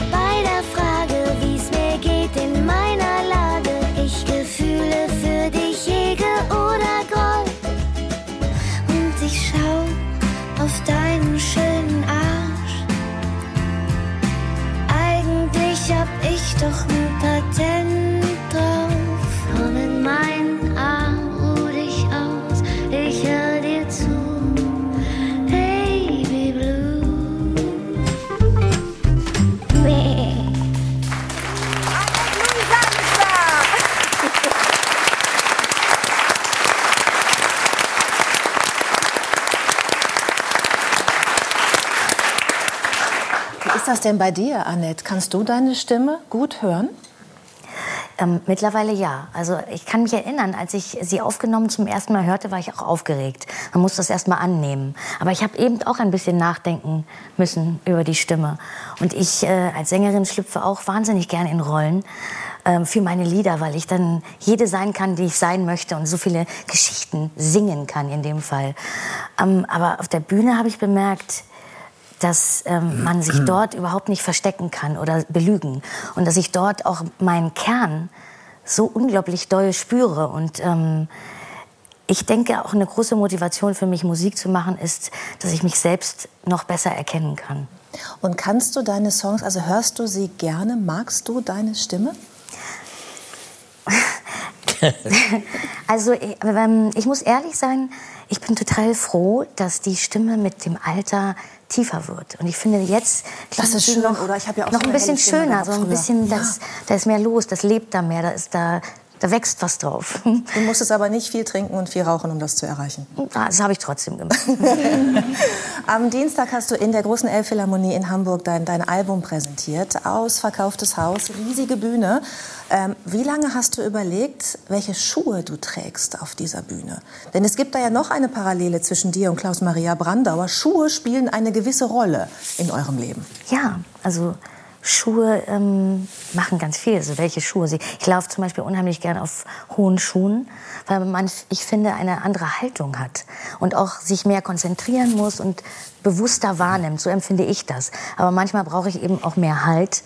Und dann, äh, dann müssen sie flach sein. Und, dann, und ich zum Beispiel in der ähm, Elbphilharmonie musste ich sie bei ein paar Liedern auch ausziehen und barfuß singen. Weil ich finde, manchmal habe ich das Gefühl, wenn ich dann so richtig frei werden möchte, dann, dann kann es auch gut passieren, dass ich umkippe, weil man dann einfach loslässt. Und, und da ist das schon mal barfuß singen und so auf den Boden zu spüren total hilfreich. Ist dir das schon mal passiert? Dass du so losgelassen hast, dass du den Ja, ich habe mir wahnsinnig die Zähne am Mikrofon gestoßen. Und so. Man verliert schon manchmal die Kontrolle. Und vom Bühnenrand bin ich noch nicht gefallen, aber ich bin schon mal gesprungen. Auf High Heels. Aber ich weiß, ich weiß nicht, warum ich das gemacht habe. Das war irgendwie, es war in so einem, im Rausch sozusagen. Sind sie abgebrochen dabei oder Nee, es war gut? hat einfach nur klack gemacht. Und alle waren, das war wirklich, also, das war natürlich, ähm, ich weiß auch nicht, ich kann es nicht mehr sagen, warum ich das gemacht habe, aber Ich habe mal in einem Interview über dich gelesen, eine beeindruckende Zahl. Du sollst mehr als 200 Paar Schuhe haben oder ist es mittlerweile noch viel, viel mehr geworden? Ich habe ein paar aussortiert. ja, sind, sind auch ein paar zu klein geworden. Ich habe früher ich, äh, New York City äh, ähm, ein paar Monate dort gelebt und dort musste ich mir zwei Koffer äh, kaufen, damit ich die ganzen Schuhe wieder zurückbekomme. Äh, bekomme. und dort gab es diese unglaublich wunderschönen Vintage-Läden und wo man so Schuhe äh, gesehen hat, die auch natürlich, äh, früher waren die Schuhe auch noch kleiner. Also dann hat man wirklich 35 bekommen in so Damengrößen. Ich hatte das Gefühl, die hatte Audrey Hepburn an und die sahen so wunderschön aus. Und da passe ich irgendwie jetzt nicht mehr rein. Und nun ja. Ich finde das so schön, hier bei 3 nach 9 auch mal über Schuhe sprechen zu können, weil ich mit dir eine Frau habe, die sich da auch für interessiert. Und Natürlich, ich, habe, ich finde, wir, ne, ja, das sieht auch hier so... Ich, äh, so ich habe auch Schuhe nur für gut. Also die ziehe ich nur an, wenn ich jetzt hier so sitze. Da darf keine Bordsteinkante rankommen, da darf kein Pflaster drankommen. Das ist bei dir nämlich auch so, richtig? Ja, unbedingt. Das ist halt so schade, wenn man sie beschädigt und das kann so leicht passieren. Und das sind alle Schuhe, mit denen sie größer ist als ich. Ja. ja das ist, Was nicht ähm, so schwer ist, aber... ja, vielleicht war das am Anfang mein Grund, warum ich so gerne hohe Schuhe getragen habe. Aber das hat sich wirklich komplett äh, verändert. Es ist, das ist mir nicht mehr wichtig. Mhm. Das ist irgendwie... Ja. Vieles, vieles hat sich verändert. Aber die Pubertät, die, die, ne, da ist man viel beeinflussbarer und ja. verletzlicher und das, das ist stimmt. alles egal geworden. Ich glaube, wir reden auch gleich noch mal drüber, was sich so alles verändert, wenn man älter wird als Frau, auch in, auch in diesem Musikbusiness. Ähm, ich habe mit vielen äh, Frauen in meinem Umfeld darüber gesprochen, wie sich ihr Verhältnis zum Thema Schuhe im Alter verändert hat. Mhm. Und da habe ich wirklich festgestellt, alle, die früher High Heels mochten, sind dann so, wenn sie so auf die 40 zugehen und über die 40 werden immer bequemer. Da hinten, da hinten nicken auch schon wieder einige. Man nimmt dann so die Turnschuhe lieber, die Schuhe werden noch irgendwie, die Füße werden breiter und länger und die passen dann auch nicht mehr so richtig, äh. werden kleiner. Ne? Ja, das haben Sie auch gemacht offensichtlich, diese Erfahrung. Ähm, und wir wollen mit Ihnen natürlich auch überhaupt nicht über Schuhe sprechen die ganze Zeit, äh, sondern äh, auch über etwas, das wir eigentlich noch mal klarstellen müssen jetzt, nach zwölf Jahren. Du warst vor zwölf Jahren hier in dieser Sendung. Keiner erinnert sich mehr an die Schuhe, die du getragen hast. Ähm, aber viele erinnern sich noch an den Film, den wir damals gemacht haben, um dich vorzustellen. Und zwar sollte das eine ganz liebevolle Hommage an dich werden, an dich als Künstlerin. Und unser Autor hat sich einen Scherz erlaubt. Richtig, was, also ich, was ich, liebe, wenn man scherzt. Am, am Ende des Films ähm, hat er äh, etwas gesagt, wir, wir zeigen es gleich. Achten Sie auf diesen letzten Satz, was wirklich eigentlich ein Spaß war. Das ist die Sendung, mit der wir versuchen Wiedergutmachung ja, zu leisten. Ja, in der Tat. Wir, wir, gucken mal rein in den Vorstellungsfilm von ich bin auch vor gespannt. zwölf ja. Jahren. Und der Wonneproppen im Laufstall. Hier übrigens mit Frau Mama, der späteren Kanzlerin. Na, erkannt? Die Augen. Das ja. hat einiges losgetreten. Was ist nach dieser Sendung passiert, wo wir diesen Scherz gemacht haben, dass deine Mutter aussieht äh, wie Angela Merkel? Wegen der Frisur. Natürlich, Ähnlichkeit ist kaum. Ja, also es, äh, es hat sich daraus tatsächlich meine persönliche Verschwörungstheorie entwickelt. ähm, ich, ja, ähm, wirklich. Ich bekomme wirklich ich bekomme wirklich täglich äh, noch Immer Nachrichten noch. über Social Media und ab und an spricht mich auch sprechen mich Menschen persönlich drauf an. Also ich dann immer, also erstens kann ich das immer gar nicht glauben, dass das jemand wirklich ernst meint. Ähm, aber es gibt einen YouTube-Film, den hat irgendjemand. Ich, mich interessiert eigentlich gar nicht, wer das ist, aber der ist sehr gehässig, verächtlich und oh. das ist natürlich wird die Theorie aufgestellt, dass ähm, ich natürlich nur so berühmt äh, werden konnte durch meine Mutter, ja, ähm, da ich ja ihr heimliches Kind bin und die, ja, es ist ein, also es geht wirklich unter die Gürtellinie und ähm, das ist für mich sehr interessant gewesen. Ich, ich schaue dann natürlich jetzt noch viel ähm, intensiver auf diese Verschwörungstheorien. Ne? Und, und äh, es beängstigt mich schon, ähm, dass die Menschen so wenig Wert darauf legen, woher sie ihre Informationen bekommen. Und naja, wenn sie von 3 nach 9 kommen, glauben es die Leute erst. stimmt. Aber Ironie und ja, das ist so das, Man muss Satire. sagen, das, also dafür können wir uns echt nur entschuldigen. Okay. Äh, muss auch sagen, der Humor hat sich hier ein bisschen geändert. Ja, das stimmt.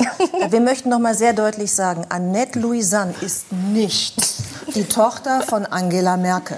Sie hat es ohne Hilfe von Angela Merkel ins Musikbusiness geschafft. Und diese ganze ja Karriere, 20 Jahre, hat genau. nichts mit Angela Merkel zu tun. So, ich glaube, jetzt haben wir es äh, richtig gestellt, oder? Wird rausgeschnitten. nein, nein. aber, aber nett kann es sein, wir haben gerade schon darüber gesprochen, dass manche Dinge sich auch verändern, wenn man älter wird. Dass du mit Kritik vielleicht heute auch ganz anders umgehen kannst als früher. In einem Interview hast du gesagt, du wolltest früher viel mehr gefallen und das sei nicht mehr so. Das bringt ja auch eine gewisse Freiheit mit sich. Ne?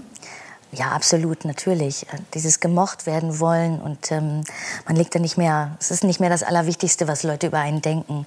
Und man versteht, dass man nicht auf die Welt gekommen ist, um die Erwartungen von anderen Menschen zu erfüllen. Und, und das ist, das ist, glaube ich, eine Erziehungsfrage, dass man einfach immer sagen kann, was man möchte. Das, können viel weniger Leute, als man denkt. Und das ist so, so wichtig. Ja? Äh, zum, das ist ein Schlüssel zum Glücklichwerden. Und, ähm, und natürlich war ich am Anfang meiner Karriere noch viel beeinflussbarer. Und äh, man, wo, ich wurde auch anders behandelt. Es, es waren andere Zeiten. Noch vor 20 Jahren hat man Frauen im Showbusiness anders behandelt. Man, ähm, auf eine ganz andere Art äh, mit ihnen gesprochen. Also am Anfang meiner Karriere konnte mein Plattenfirmenchef noch zu mir sagen, jetzt nimm mal mal 10 Kilo ab. Das würde heute niemand mehr machen. Und das ist gut so. Der, das hat sich zum Positiven verändert. Man wird viel besser behandelt. Mhm. Und ich würde, ja, natürlich, klar, ich würde einige Sachen auch nicht mehr, ich würde einige Verträge nicht mehr unterschreiben. Das sind aber die normalen, äh, ne, diese Lernprozesse. Die muss ja. Was würdest du heute ähm, der 20 Jahre jüngeren Annette mit auf den Weg geben, die noch mal startet mit dieser unglaublichen Karriere? Vielleicht was Persönliches, vielleicht, dass sie ihre Jugend genießen soll, wild sein soll, alles auskosten soll. Nicht so viel, nicht so viel Angst. Obwohl das ist so verrückt, weil die Angst, wenn sie, wenn sie gesund ist, ja, also nicht ungesund, kann ja auch ein Motor sein. Zumindest ist sie das für mich. So Lampenfieber macht mich auch konzentrierter. Und Darf ich einmal Jutta Speidel fragen? Weil ja. das, das, war ja eben die, Judith hat die Max Frisch-Frage äh, gestellt. Was würdest du dem Jungen jetzt sagen oder der Jungen? Echt? Ich habe Max Frisch zitiert, ja. ohne es zu merken. Ja, Sie, Sie, äh, Sie haben eine relativ wilde Jugend gehabt. Oder wir haben es ja vorhin auch, naja, also mal verglichen mit dem Schnitt, ein bisschen akzentuierter. Was würden Sie denn der jungen Jutta Speidel heute sagen? Weiß ich nicht. Es überfordert mich jetzt die Frage. Was würde ich ihr sagen? Ähm ja, latsch in jeden Fettnapf, der dir überhaupt nur gereicht wird, weil nur so kannst du daraus lernen und hol dich selber wieder raus. Habe ich aber auch gemacht. Wollte ich gerade sagen. Also eigentlich ja, aber ich würde es ihr trotzdem sagen, weil ich finde. Hab keine Angst davor. Hm? Hab keine Angst in nee. Es ist, also ich habe für mich etwas festgestellt, was ich äh, unglaublich wertvoll finde. Und zwar wirklich das Wertvollste überhaupt, was einem Menschen passieren kann, ist, wenn er durch Täler durchgeht und irgendwann mal merkt, dass er sein bester Freund ist und dass er sich hundertprozentig auf sich verlassen kann. Das ist eine Erkenntnis, wenn man die wirklich mal gespürt hat. Das ist das Wertvollste überhaupt.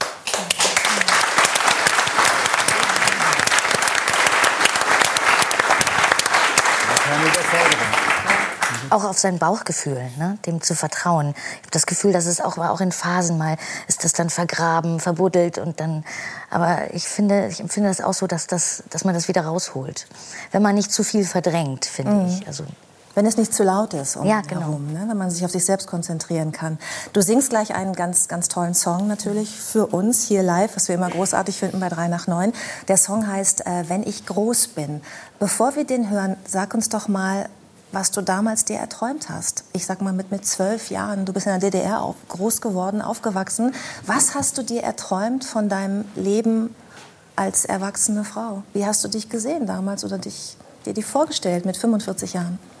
Ja, also ich, ich habe mir meinen größten Traum natürlich erfüllt. Ich wollte immer Sängerin werden. Mhm. Und äh, meine Mutter sagt, ich habe gesungen, bevor ich gesprochen habe. Ich singe auch viel lieber, als, ich sprech, als dass ich spreche. Ähm, aber dann darfst du jetzt auch. Okay. Dann darfst du jetzt auch, Annette. Und zwar sind wir jetzt äh, mit sehr tiefer gespannt. gewordener Stimme. Richtig. Ja, ja. Was da jetzt, wir werden auf den Text achten, was in dem neuen Song jetzt äh, vorkommt. Du hast uns deinen Pianisten mitgebracht. Und zwar ist das Sebastian Stutnitzky. Herzlich willkommen bei uns.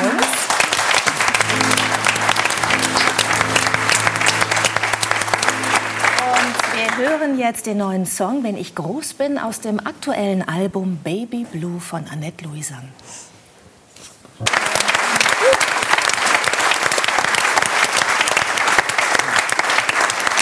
Annette Lisan und Sebastian Studnitzky, wenn ich groß bin, das war so zart. Ja. Und so emotional, das war schön. Selber geschrieben? Von Herzen, ja. Ja, das, ähm, Das Album ist natürlich so wie jedes Album. Man kann nicht sagen, das eine ist persönlicher als das andere. Aber ich glaube, vielleicht habe ich, äh, definiere ich Erfolg heute ein bisschen anders. Mein Erfolg ist es, dass ich das machen kann, was ich liebe und genau das. Mhm. Ich habe dich vorhin gefragt, was du ähm, dir selbst mit auf den Weg gegeben hättest mhm. als, als junges Mädchen. Du bist jetzt Mutter einer fünfjährigen Tochter. Ja. Was gibst du ihr mit auf den Weg? Ja, also, ähm, bedingungslose Liebe, weil ich glaube, die ist wahnsinnig wichtig, um selbst lieben zu können, um an sich zu glauben. Und, ähm, und ich finde es unheimlich wichtig, auch äh, Fehler machen zu können. Äh, wenn man das nämlich nicht kann, dann steht man sich selbst so im Weg und man zu große Angst davor hat. Denn äh, aus Fehlern sind so viele tolle Sachen erschaffen worden. Wenn man nicht die Geduld hat, dran zu bleiben, um auch besser zu werden, dazu zu lernen und sich nicht zu schämen dafür. Und das möchte ich gerne, dass sie das kann und, und weiß, dass ich immer für sie da bin, solange hm. ich lebe. Vielen Dank für deinen Besuch bei uns. Behaltet ihr deine Zartheit. Annette Louisanne. Danke.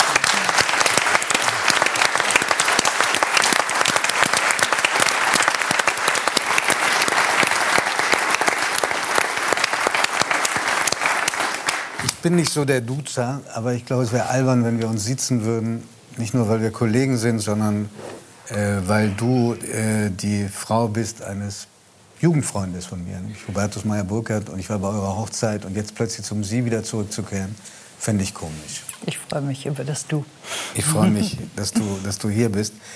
Ähm, das, wir haben das jetzt sehr verkürzt. Das, äh, deine ähm, arme Mutter hat nicht nur, ist nicht nur mit der Bürde aufgewachsen, dass ihr Vater ermordet wurde und ihr Onkel. Es gab ja noch einen, zweiter, äh, ein zweiter, einen zweiten Onkel, ein anderer Bonhoeffer, der äh, ermordet worden ist, von dem ja. sehr selten die Rede ist. Klaus Bonhoeffer. Klaus Bonhoeffer.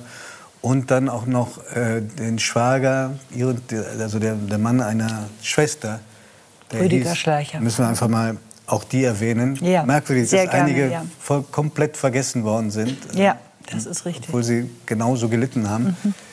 Also eine Geschichte, die, ich sagte es eingangs schon, in Deutschland sehr selten ist, weil wenige sich den Mut hatten, sich dem Regime so entgegenzustellen. Aber wie ist das, wenn man mit einer Überlebenden aufwächst? Deine Mutter hat erlebt, wie ihre eigene Mutter ähm, schwer traumatisiert, ohne dass es diesen Ausdruck überhaupt jemals gegeben hat damals ja. in diesem Zusammenhang. Dann ähm, die Kinder äh, in diesem Nachkriegsdeutschland groß werden äh, oder, oder erziehen musste. Einem Deutschland, das sich, äh, wenn überhaupt, äh, nur sehr langsam überhaupt von dem Grauen ähm, distanziert hat. Ja. Oder es aufgearbeitet hat, wenn sowas überhaupt geht. Ja, das sind alles die Fragen, die ich mir jetzt eigentlich noch viel intensiver stelle, als ich mir sie früher gestellt habe, wo ich immer so eine gewisse Abwehr hatte gegen die Familiengeschichte. Aber natürlich ist es so, es kommen jetzt viele Fragen zusammen, dass äh, ich fange mal nach dem Krieg an, nachdem mein Großvater hingerichtet worden war und auch die Brüder meiner Großmutter ähm, und der Schwager. Äh, in den 50er Jahren waren natürlich noch unglaublich viele Nazis unterwegs, um es mal deutlich zu sagen, die ähm, ja, Richter in Anführungszeichen und auch damit Henker meines Großvaters haben bis in die 70er Jahre sehr gut von ihren satten Pensionen gelebt, die sie noch bekommen haben von der Bundesrepublik und unbehelligt gelebt, während eben meine Familie doch einfach zerstört war und meine Großmutter ihren über alles geliebten Mann verloren hatte durch diese Entscheidung in den Widerstand zu gehen und eben auch noch zwei Brüder und einen Schwager. Also wie überlebt man? Diese Frage stellt sich tatsächlich und äh, sie hat in einem Brief an Otto John geschrieben. Wir müssen erklären, wer Otto John ist. Äh, ein Freund, äh, der dann auch im Widerstand war, später dann entführt wurde. Es führt jetzt äh, sehr weit. Sie hat dann einen Brief an einen Freund äh, geschrieben. Ich weiß gar nicht, ob ich seit der Nacht vom 5. April 1945 also wenige, wenige Wochen, wenige Wochen vor der Kapitulation, ja? Wenige Wochen vor der Kapitulation und wenige Tage vor der Hinrichtung meines Großvaters. Und wenn eine Frau schreibt, ich weiß gar nicht, ob ich noch ein Herz habe, das hat mich wirklich also sehr, sehr erwischt, weil ich kannte dieses Zitat auch nicht. Und äh, überlege mir natürlich, wie hat sie überhaupt ihre drei Kinder noch ins Leben bringen können? Was war ihr möglich, auch an Anteilnahme? Ja?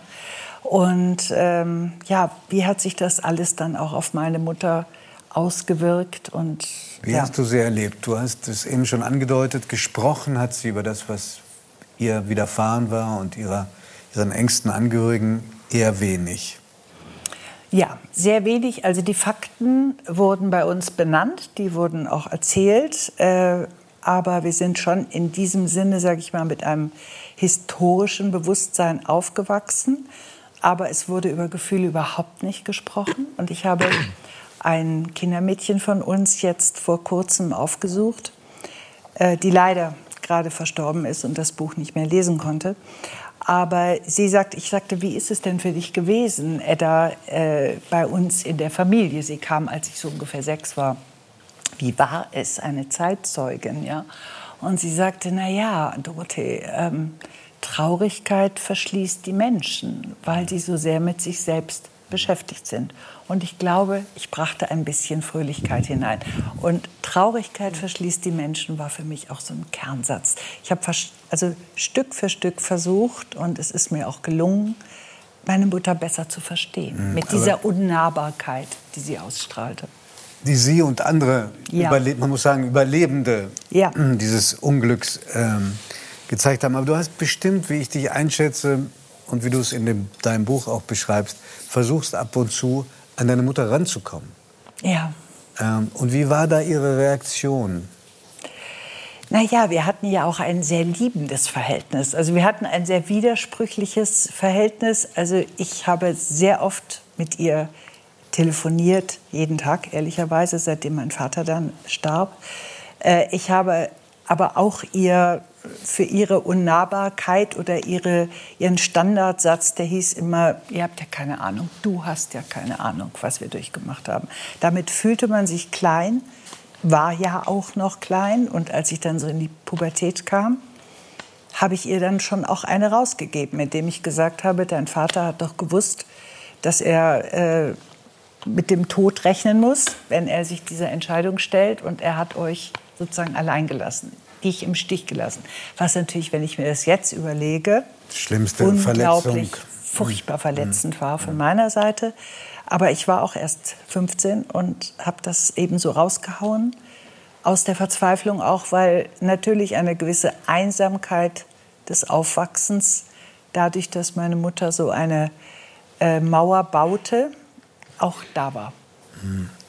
Hast du noch in Erinnerung, wie deine Mutter reagiert hat auf diesen Satz? Äh, sie ist verstummt, äh, das war ihr zu viel. Und dann sprang, wenn mein Vater solche Szenen mitbekam, sprang er ein und sagte, sei still, du weißt nicht, wen du vor dir hast. Und ich dachte im Stillen meine Mutter. Aber, Aber was sie noch mal ja. größer gemacht hat. Ja, ja so. Mhm. Du hast, ähm, auch das hat mich sehr bewegt beim Lesen, das Foto, was das Buch ziert vorne, das Buch von deiner Mutter und dir, offenbar erst richtig wahrgenommen, nachdem deine Mama vor knapp sieben Jahren gestorben ist. Und dieses Bild äh, hat für dich auch deswegen eine Bedeutung, weil du sagst, es sind Wesenszüge beider Personen, die da drauf sind. Wir sehen es auch gerade. Da schon zu erkennen, auch bei dir. Was ist es? Ja, das dämmerte mir so, ich fand das Foto in einer Kiste, die ich wie wahrscheinlich Millionen anderer Menschen in der Corona-Zeit aufgeräumt habe, weil ich in den Keller stieg.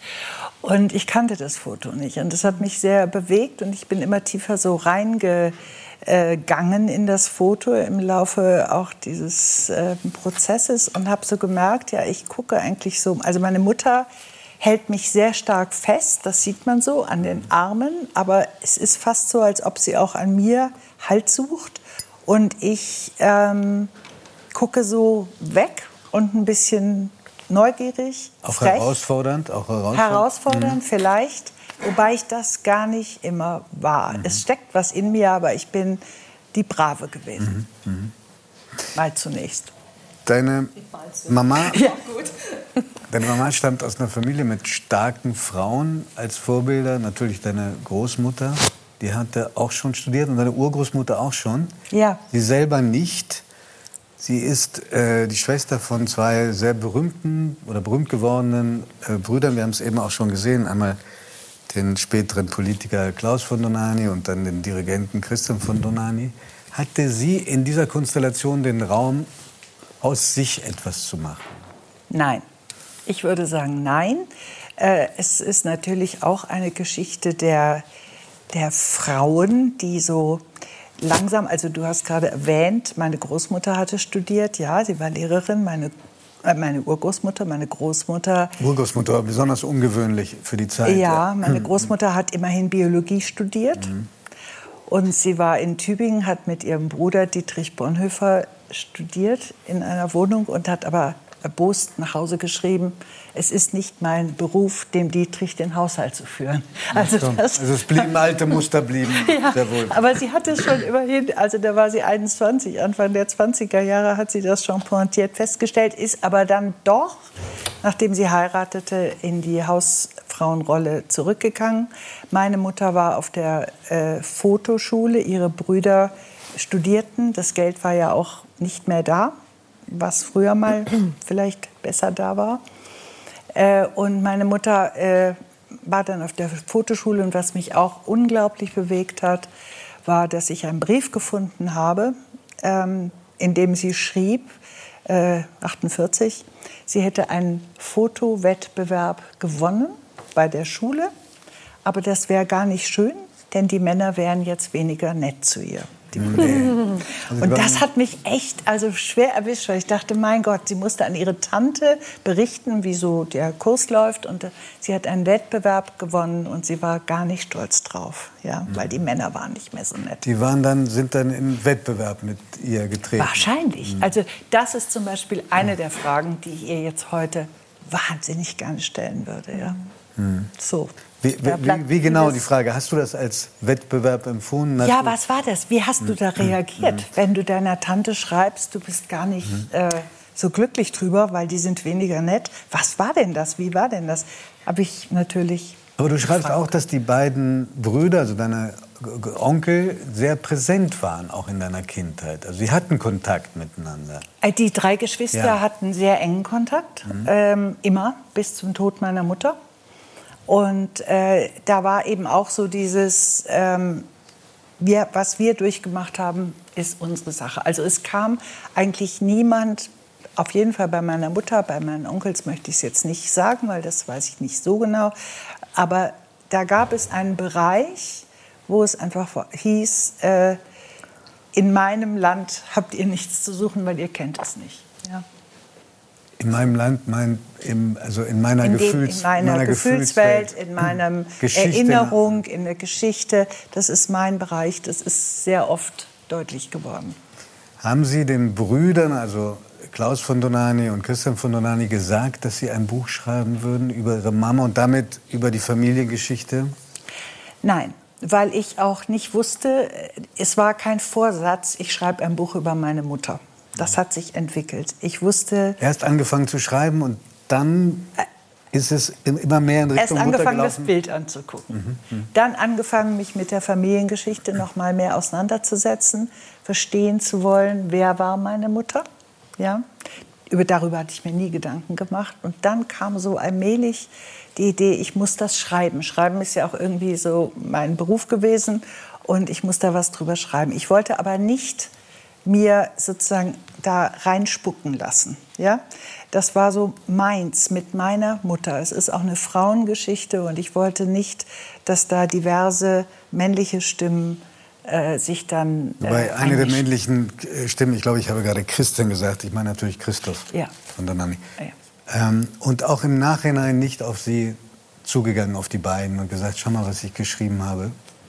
Ich denke, das Buch ist ja jetzt erst gerade acht Tage auf dem Markt und ähm, ich glaube, das wird sicher gelesen. Ich habe auf jeden Fall keine negativen Reaktionen bekommen bisher. Bisher, das ist schon mal ein Erfolg.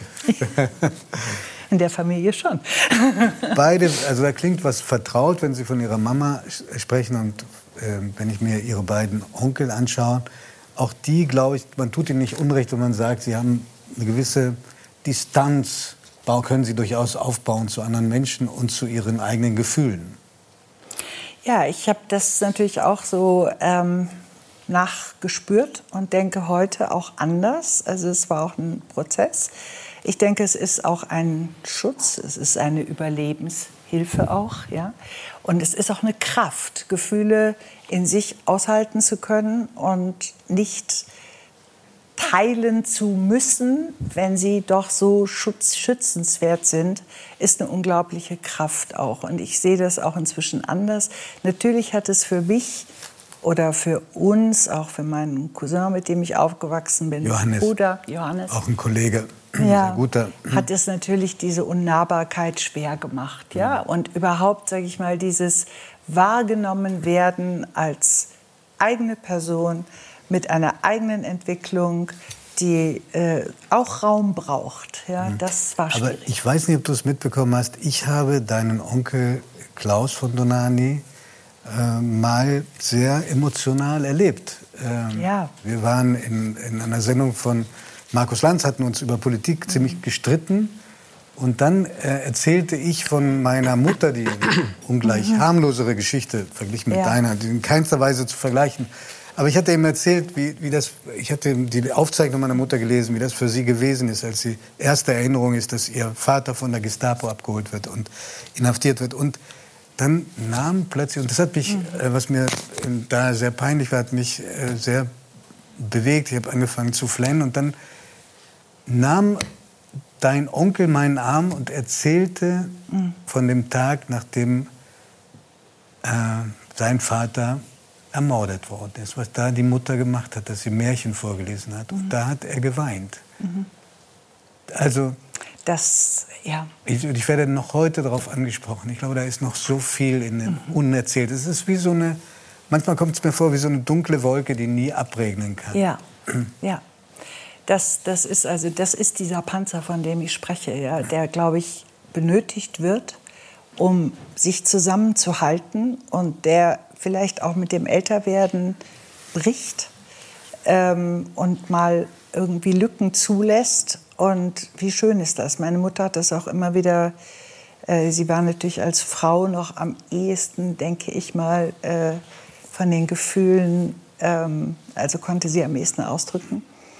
Aber sie hat immer diese sehr sensible äh, Art ihrer Brüder sehr, sehr betont auch. Ja. Dass sie diese Seite ja. auch haben. Absolut. Und meine Mutter hatte die auch. Also mhm.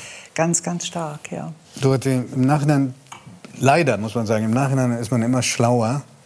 Aber wenn du an deine eigene Tochter denkst und dir einen Rat geben würdest, was würdest du sagen, es ist unbedingt wichtig, dass du es ansprichst und wenn dein Verhältnis mit den Eltern noch so schwierig ist.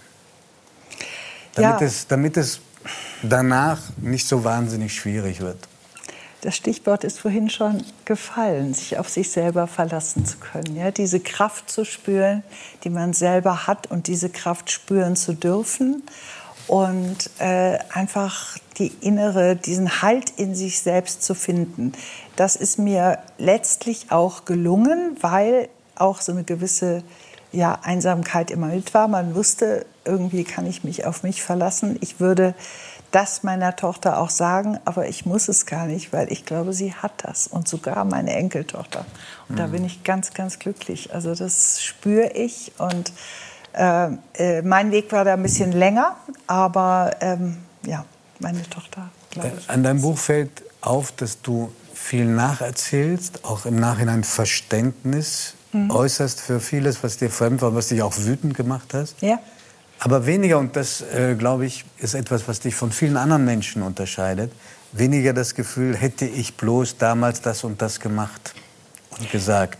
Nee, gar nicht. Also das, äh, also, du machst dir keine Vorwürfe. Nein, nein. Ich äh, hätte jetzt eine Latte von Fragen, ja, mhm. die ich ihr gerne stellen würde und mit der ich mich gerne äh, auseinandersetzen würde. Ja. Und das ist ja auch dass diese verpasste Nähe. Ja. Also ich habe auch an einer Stelle, glaube ich, gesagt, Mama, wir haben uns verpasst, ja. was mich schon traurig macht. Aber ich bin trotzdem, also sie war ja auch ein sehr lebendiger, ein sehr äh, komischer Mensch. Auch sie hatte einen enormen Sinn für Humor, war eine starke Frau. Ja. Übrigens hat mein Onkel Klaus auch gesagt über seine Mutter, sie war eine zarte, starke Frau. Christine. Christine Bonhoeffer-Donani, ja, die ja auch inhaftiert war. Und äh, ich würde das sagen, meine Mutter war das auch, ja, aber sie hatte nicht die Chancen, das so zu leben. Aber ich habe das schon empfunden und ähm, ja, es war eine sehr vielschichtige Beziehung und ich bin wahnsinnig froh, dass ich das jetzt alles so aus mir herausgeschrieben habe und bin aber auch selber mit mir ganz gut in Deckung. Ganz gut in Deckung. Das heißt, auch mit dir ganz zufrieden. Ja. Würdest du sagen, zu den großen Errungenschaften deines Lebens zählt, dass du trotz dieser Geschichte und dieser Last es geschafft hast, einen großen und direkten Zugang zu deinen Gefühlen zu haben und sie auch äußern zu können? Das war auch Arbeit. Das kam nicht so ganz von alleine. Ich habe auch mal mir ein bisschen Rat gesucht. Ja, das war wichtig. Und ich glaube, äh, das ist auch wichtig, um sich um frei zu werden. Und das ist auch eine, eine ganz interessante Erkenntnis, dass ich jetzt, wo meine Mutter nun jetzt bald vier Jahre, also sieben Jahre äh, äh, tot ist und äh, ich habe angefangen zu schreiben, da war sie vier Jahre schon gestorben. Äh, der Abstand hilft unglaublich, weil so diese Alltagssituationen, wo man sich aufreibt aneinander, ja, und sich so gerne mal so ein bisschen irgendwie auch in Konkurrenz geht oder ärgert oder so, die fallen ja weg und da entsteht ein neuer Raum und der Raum ist ein sehr friedlicher und auch freier und ich habe mich mit meiner Familie äh, noch nie so verbunden gefühlt und gleichzeitig so frei. Und ich glaube, das ist ähm, ja auch das, was das Buch so rund macht für mich und in meinem Leben auch irgendwie so wichtig ist. Vielleicht, weil man auch merkt, dass die Menschen, die einem wichtig, wirklich wichtig sind, in einem auch weiterleben. Ja, Vergangenheit ist nicht vergangen. Ich glaube, das ist, da lebt irgendwie viel weiter. Und meine Mutter, als ich es geschrieben habe, hatte ich das Gefühl, ich muss nur hier zupfen. Und dann geht also so irgendwie alles auf und meine Mutter steigt raus und tausend Erinnerungen, die mir kamen, auch aus der Kindheit und äh, überhaupt. Also es war so viel präsent. Ich glaube, das können andere hier auch äh, bezeugen, dass man so viel in sich trägt und das durfte alles mal an die Luft. Dorothee, vielen Dank. Ich wünsche deinem Buch Erfolg. Ich glaube, ja. wir werden sich viele wiedererkennen.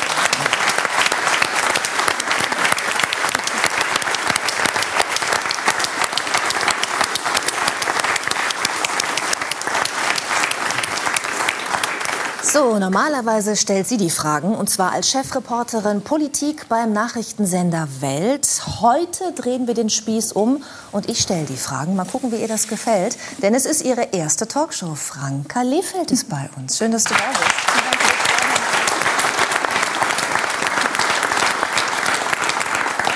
Franka, wir beide haben uns gerade vor der Sendung erst äh, kennengelernt. Äh, Du hast mir sofort das Du angeboten. Das will ich jetzt gerne auch auskosten. Gern. Deswegen du, wir hätten über so vieles sprechen können. Du hättest uns so viele Themen mitbringen können. Aktuelles aus dem Nachrichtengeschäft, wir beiden Frauen, äh, Frauen in den Medien. Aber du willst gerne über Männer sprechen. Und zwar über alte, nicht weiße Männer, sondern weise Männer. Warum? Ja, zum einen, der aktuelle Anlass ist natürlich, dass wir unter diesem Titel meine wirklich ganz tolle Freundin Nina Brockhaus und ich, eine tolle Powerfrau, wir haben gemeinsam unser erstes Projekt und es ist wirklich ein Liebesprojekt äh, geschrieben, das Buch Alte, weise Männer. Und das ist jetzt überhaupt gar nicht äh, zu interpretieren als eine spitze These, um ein bisschen Hektik in diese sehr schöne, entspannte Runde zu bringen, sondern es ist eine absolute Überzeugungstat und es ist wirklich ähm, ein, ein Liebesbeweis an diese Gruppe. Wir haben den Begriff alte, weise Männer in diesem Buch einmal ganz neu definiert, weil wir gesagt haben, es geht Als Gegenbegriff zu den alten weißen Männern, die ja in der Gender-Debatte auch So äh, ist es. so ein bisschen diskreditiert werden, in die Schranken gewiesen werden mit Ein diesem bisschen Begriff. ist, äh, ist ganz äh, wunderbar formuliert. Wir fanden eben ein bisschen zu sehr, viel zu sehr. Und ähm, gleichzeitig ist dieses Buch aber nicht nur zu verstehen als äh, ein Plädoyer oder eine Hommage an, an diese alten weisen Männer, sondern wir haben für uns definiert, ein alter weiser Mann ist jemand ab dem Lebensalter von 70 Jahren. Einfach begründet dadurch, dass du dann rückblickend eine Lebensleistung ja, ich habe vorhin schon gedacht, ich hätte ja fragen können, aber dann habe ich gedacht, ich glaube, das kommt zu jung, nicht in hin. 30 so, Jahren, frühestens. So, du? Also vielleicht, vielleicht, schreiben Sie einen zweiten Band. Ja, in ein paar Jahren melde ich mich. Weil da würde ich mir wünschen, dass es erstmal um die alten weisen Frauen geht, äh, bevor es ein Band dann äh, in der Fortsetzung gibt. Judith, du sprichst das an und das ist etwas, was uns natürlich sehr viele entgegenbringen. Die sagen, warum nicht weise alte Frauen? Weil wir gesagt haben, ein Glück, Gott sei Dank, ist das Wort oder diese, diese Identität alte weiße Frau kein Feindbild. Aber der alte weiße Mann ist es in unterschiedlichsten Theorien, teilweise losgelöst vom Alter, teilweise mit einem gewissen Alter. Und wir haben gesagt, ähm, es geht uns darum, eine Debatte anzustoßen, aber eine konstruktive, das Feindbild aufzulösen und zu einem besseren Miteinander zu führen. Und das ist auch nicht, äh, ich sage jetzt mal, in so einem theoretischen Gespräch entstanden, sondern die Nina Brockhaus und ich, wir pflegen beide wirklich echte Freundschaften zu alten Männern. Ähm, bei mir persönlich ist es äh, mein Mentor Heiner Bremer von RTL. Ähm, mein Pferde. Früher, früher Stern. Ja, guck. ähm, und dann eben auch Stefan Aust.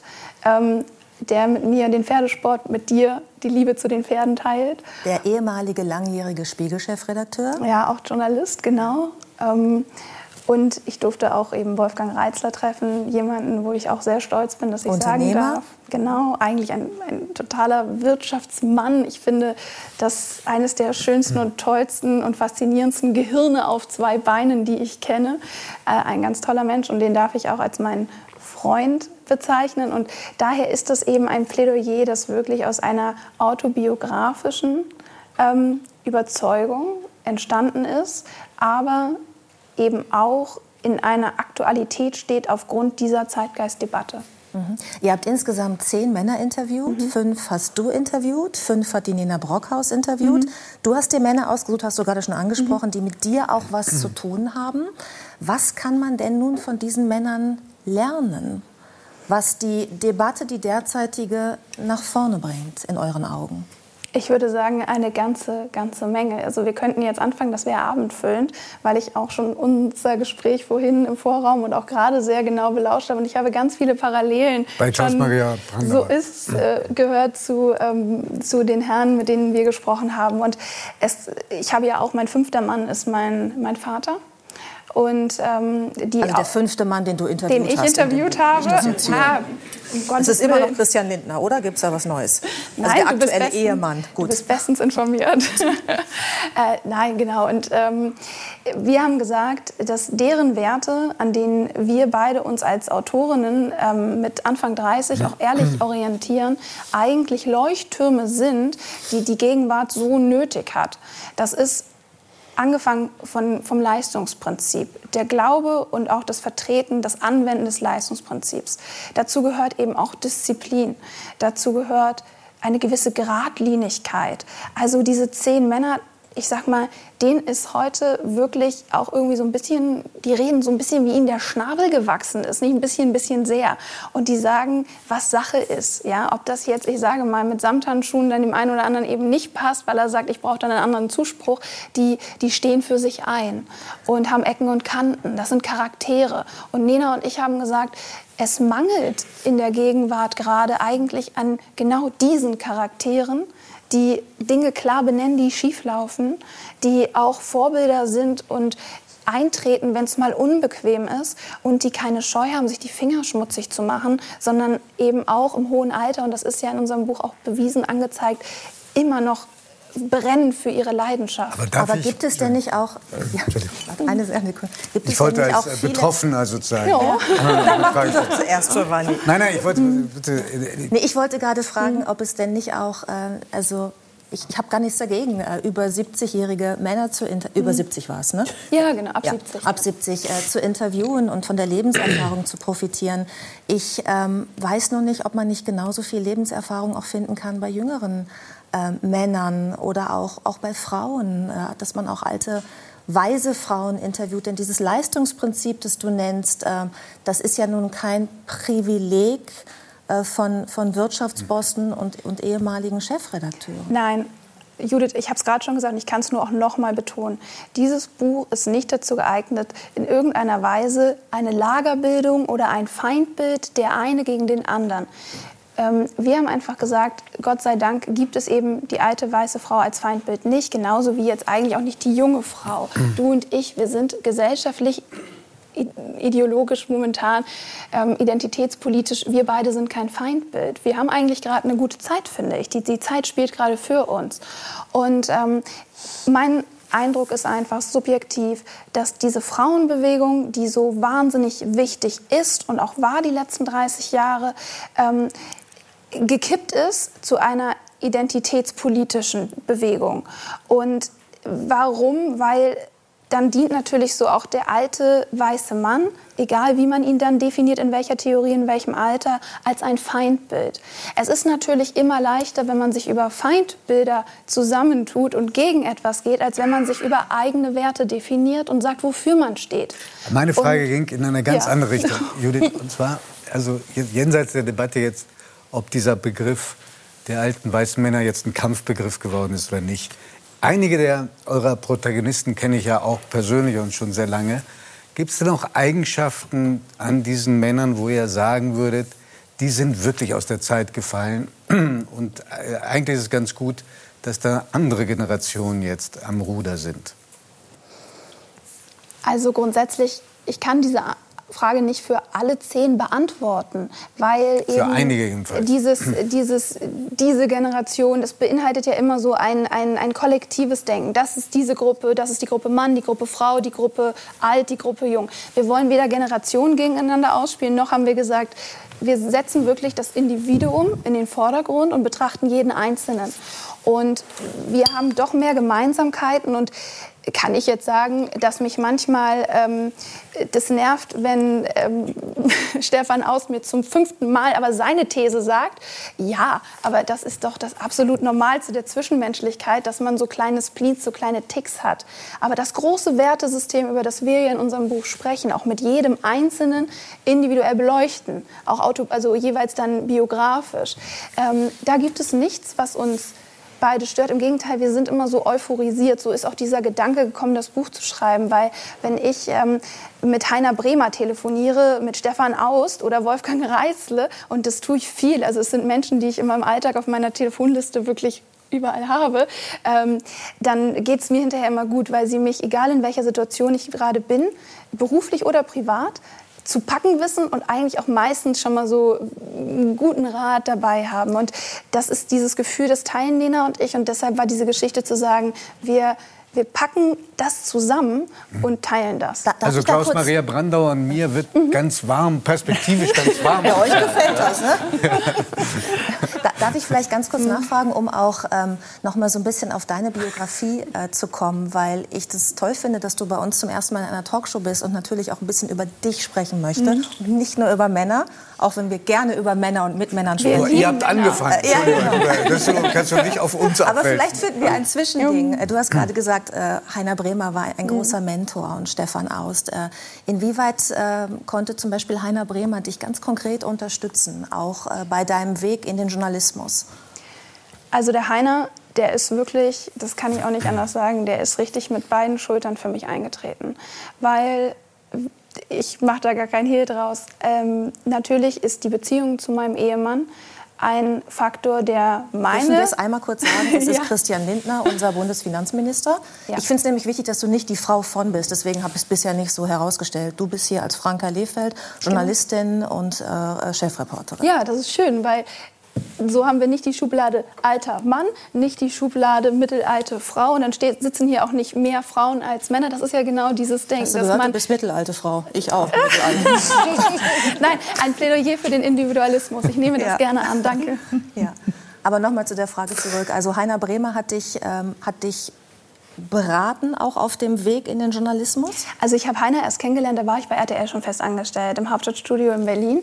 Und der Heiner ist ja jemand, der kann ja gar nicht aufhören zu arbeiten. Und so ähm, war das so jemand, der sich immer auf den Fluren rumtrieb, obwohl er gar keine Aufgabe mehr hatte. Also ich meine, der ist, wie er immer sagt, nicht äh, im Ruhestand, er ist Privatier. Aber er war immer mit so einem Haufen Zeitungen im Studio unterwegs und saß da mit der Brille. Und eigentlich ist da auch keiner reingegangen, weil es ist ja der Heiner Bremer, so der ist ja der goldene äh, Patron von RTL. Ja. Und ich äh, bin da so rumgestreunert und dann, ich, das beschreibe ich in meinem Buch eben auch sehr schön, unser Kennenlernen, äh, weil es so ein sehr echter Moment war, weil er dann sagte irgendwann so, was machen Sie denn da draußen? Und dann hat er mich so in dieses Büro, der Chefsessel war gar nicht mehr seiner, aber es war der Chefsessel, den hatte er sich einverleibt reingerufen. Und wir hatten äh, ein wunderbares Gespräch, weil er wusste, er wusste, wer ich bin. Es war so dieses, es war gerade ein großes Aufruhr. Darf die das denn jetzt weitermachen? Kann die denn äh, überhaupt jetzt hier, kann die nicht ab morgen vielleicht Sportreportagen oder, oder Promis machen? Ja? Und, ähm, die typischen Schubladen? Das, das ja. Klassische, genau. Ja. Und ähm, der Heiner hat einfach ganz so Butter bei die Fische gemacht. Er hat gesagt, komm doch mal rein, Mindirn. Und äh, dann sagte er so, wie fandst du das, ähm, dass der da hingeschmissen hat bei Jamaika? Warum, warum hatten der da einfach, wie, wie findest du das denn?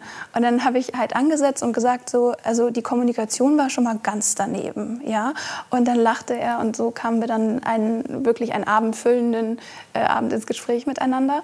Und von diesem Tag aus hat er, ich sage jetzt mal so übergriffig, mir attestiert, dass ich eigenständig gut denken kann und dass ich auch ein bisschen eigenwillig bin. Und danach hat er mich... Ähm, bis ich aufgehört habe bei RTL und auch heute noch. Heiner ist mein Mentor, der hat mich wirklich, ich war im Frühdienst, habe jeden Morgen um sechs vom Kanzleramt geschaltet, zweieinhalb Jahre lang und der hat sich jede Scheide angeguckt. Der hat mich angerufen und der hat gesagt, wenn du noch einmal sagst, dass die Ministerpräsidentenkonferenz was beschließt, dann schicke ich dir noch mal hier unser Grundgesetz und der Bundestag ist der Ort, verdammt noch mal. Der hat richtig, also für den war das, obwohl der ja eigentlich gar keine Verpflichtung hat, der ist ja nicht der Leiter der RTL Journalistenschule, aber der hat mich richtig in die Mangel genommen und äh, das hat geholfen. Du bezeichnest ihn auch als väterlichen Freund. Mhm. Deine Eltern, dein Vater ist auch mittlerweile, also die Eltern sind befreundet. Die sind jetzt so eine Gang. Die ja. sind eine Gang, ja, genau. Ähm, wer hat dich Jetzt muss ich es einmal fragen, mhm. mehr gewarnt vor der Beziehung, vor der aktuellen, gerade was deine Karriere angeht? Bleiben wir einfach mal bei mhm. dir, bei deiner Karriere weil natürlich die, ein, eine Beziehung zum Bundesfinanzminister, zum aktuellen, das war natürlich Auswirkungen. Ne? Er, der war, war damals ja, FDP, genau. Ja, FDP er war FDP, also so, das ist ja noch recht harmlos dann im Vergleich zu heute.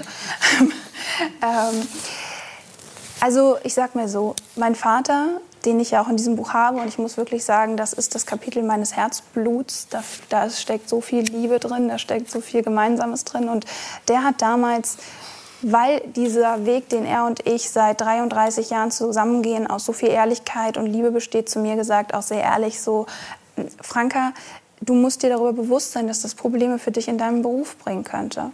Wenn du dich dafür entscheidest, dann musst du dir da wirklich in deinem Herzen sehr, sehr sicher sein. Darf ich einmal kurz, sind deine Haare am Mikrofon? So, oh Judith, du, das ist ja der Anfängerfehler. Und du hast gesagt, ich arbeite beim Fernsehen. Ja, okay. das ist überhaupt kein Anfänger. Das kann immer passieren, jederzeit. So. Auch den, äh, denjenigen, die schon 80 sind ja. und, und Männer sind. So. Gerade den bitte. We love. ähm, nein, mein Vater hat mir damals, äh, ohne mich äh, überhaupt jetzt zu irgendetwas zu drängen, aber hat einfach nur gesagt, mach dir bitte bewusst, dass wenn das jetzt so ein Flirt für dich ist, dann ist es vielleicht gar nicht so schlecht, ähm, wenn du den Flirt vorbeiziehen lässt. Mhm, ja? Weil er Auswirkungen. Weil er wusste, was es bedeutet. Auf Natürlich. dein Leben hat. Ja. ja. Ähm, wir haben noch ein Foto, das wir gerne zeigen würden. Ich weiß nicht, ob wir das jetzt noch schaffen, weil die Abspannmusik liegt vor. Äh, wir sehen auf diesem Foto Christian Lindner, wie er äh, den Stall ausmistet bei deinem Pferd Fritzi, über das ich eigentlich mit dir auch noch sprechen wollte. Wir sind nicht dazu gekommen, was bedeutet, du musst wiederkommen. Ähm, und äh, wenn der Mann auch das kann, dann würde ich den mir gerne Das war sein persönlicher Wendy-Moment, Judith. Und ich leihe ihn dir gerne aus. Er macht das sehr gut. Er kann übrigens auch inzwischen Pferde schon trocken reiten. Das heißt Schritt, ne, außenrum. Mehr darf er nicht, weil dann macht er ihn mir nachher kaputt. Aber das geht. Du kannst ihn dir jederzeit ausleihen. Also, wir haben extrem das, wir viel haben, noch, äh, Gesprächsstoff für weitere Einladungen. Wir haben die ganze Zeit überlegt, was könnte die Nachricht des Tages sein aus dieser Sendung. Der, die Nachricht Judith ist, leitet sich den Bundesfinanzminister aus zum. Stall ausmisten. Mehr kann man bei, die 300 Leute das. bei mehr kann man bei 309 nicht erreichen. Vielen, vielen Dank euch. Es war eine inspirierende Runde. Die, die E-Mail, die Frau äh, Ja, Lisanne ja. Bekommen jetzt nicht. Schade. Schade, dass es vorbei ist. Danke.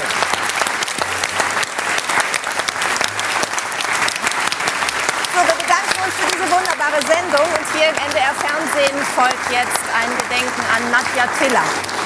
Ciao und auf Wiedersehen. Schönen Abend noch. Tschüss. Gute Nacht. Danke an diese fantastische Runde. Vielen Dank.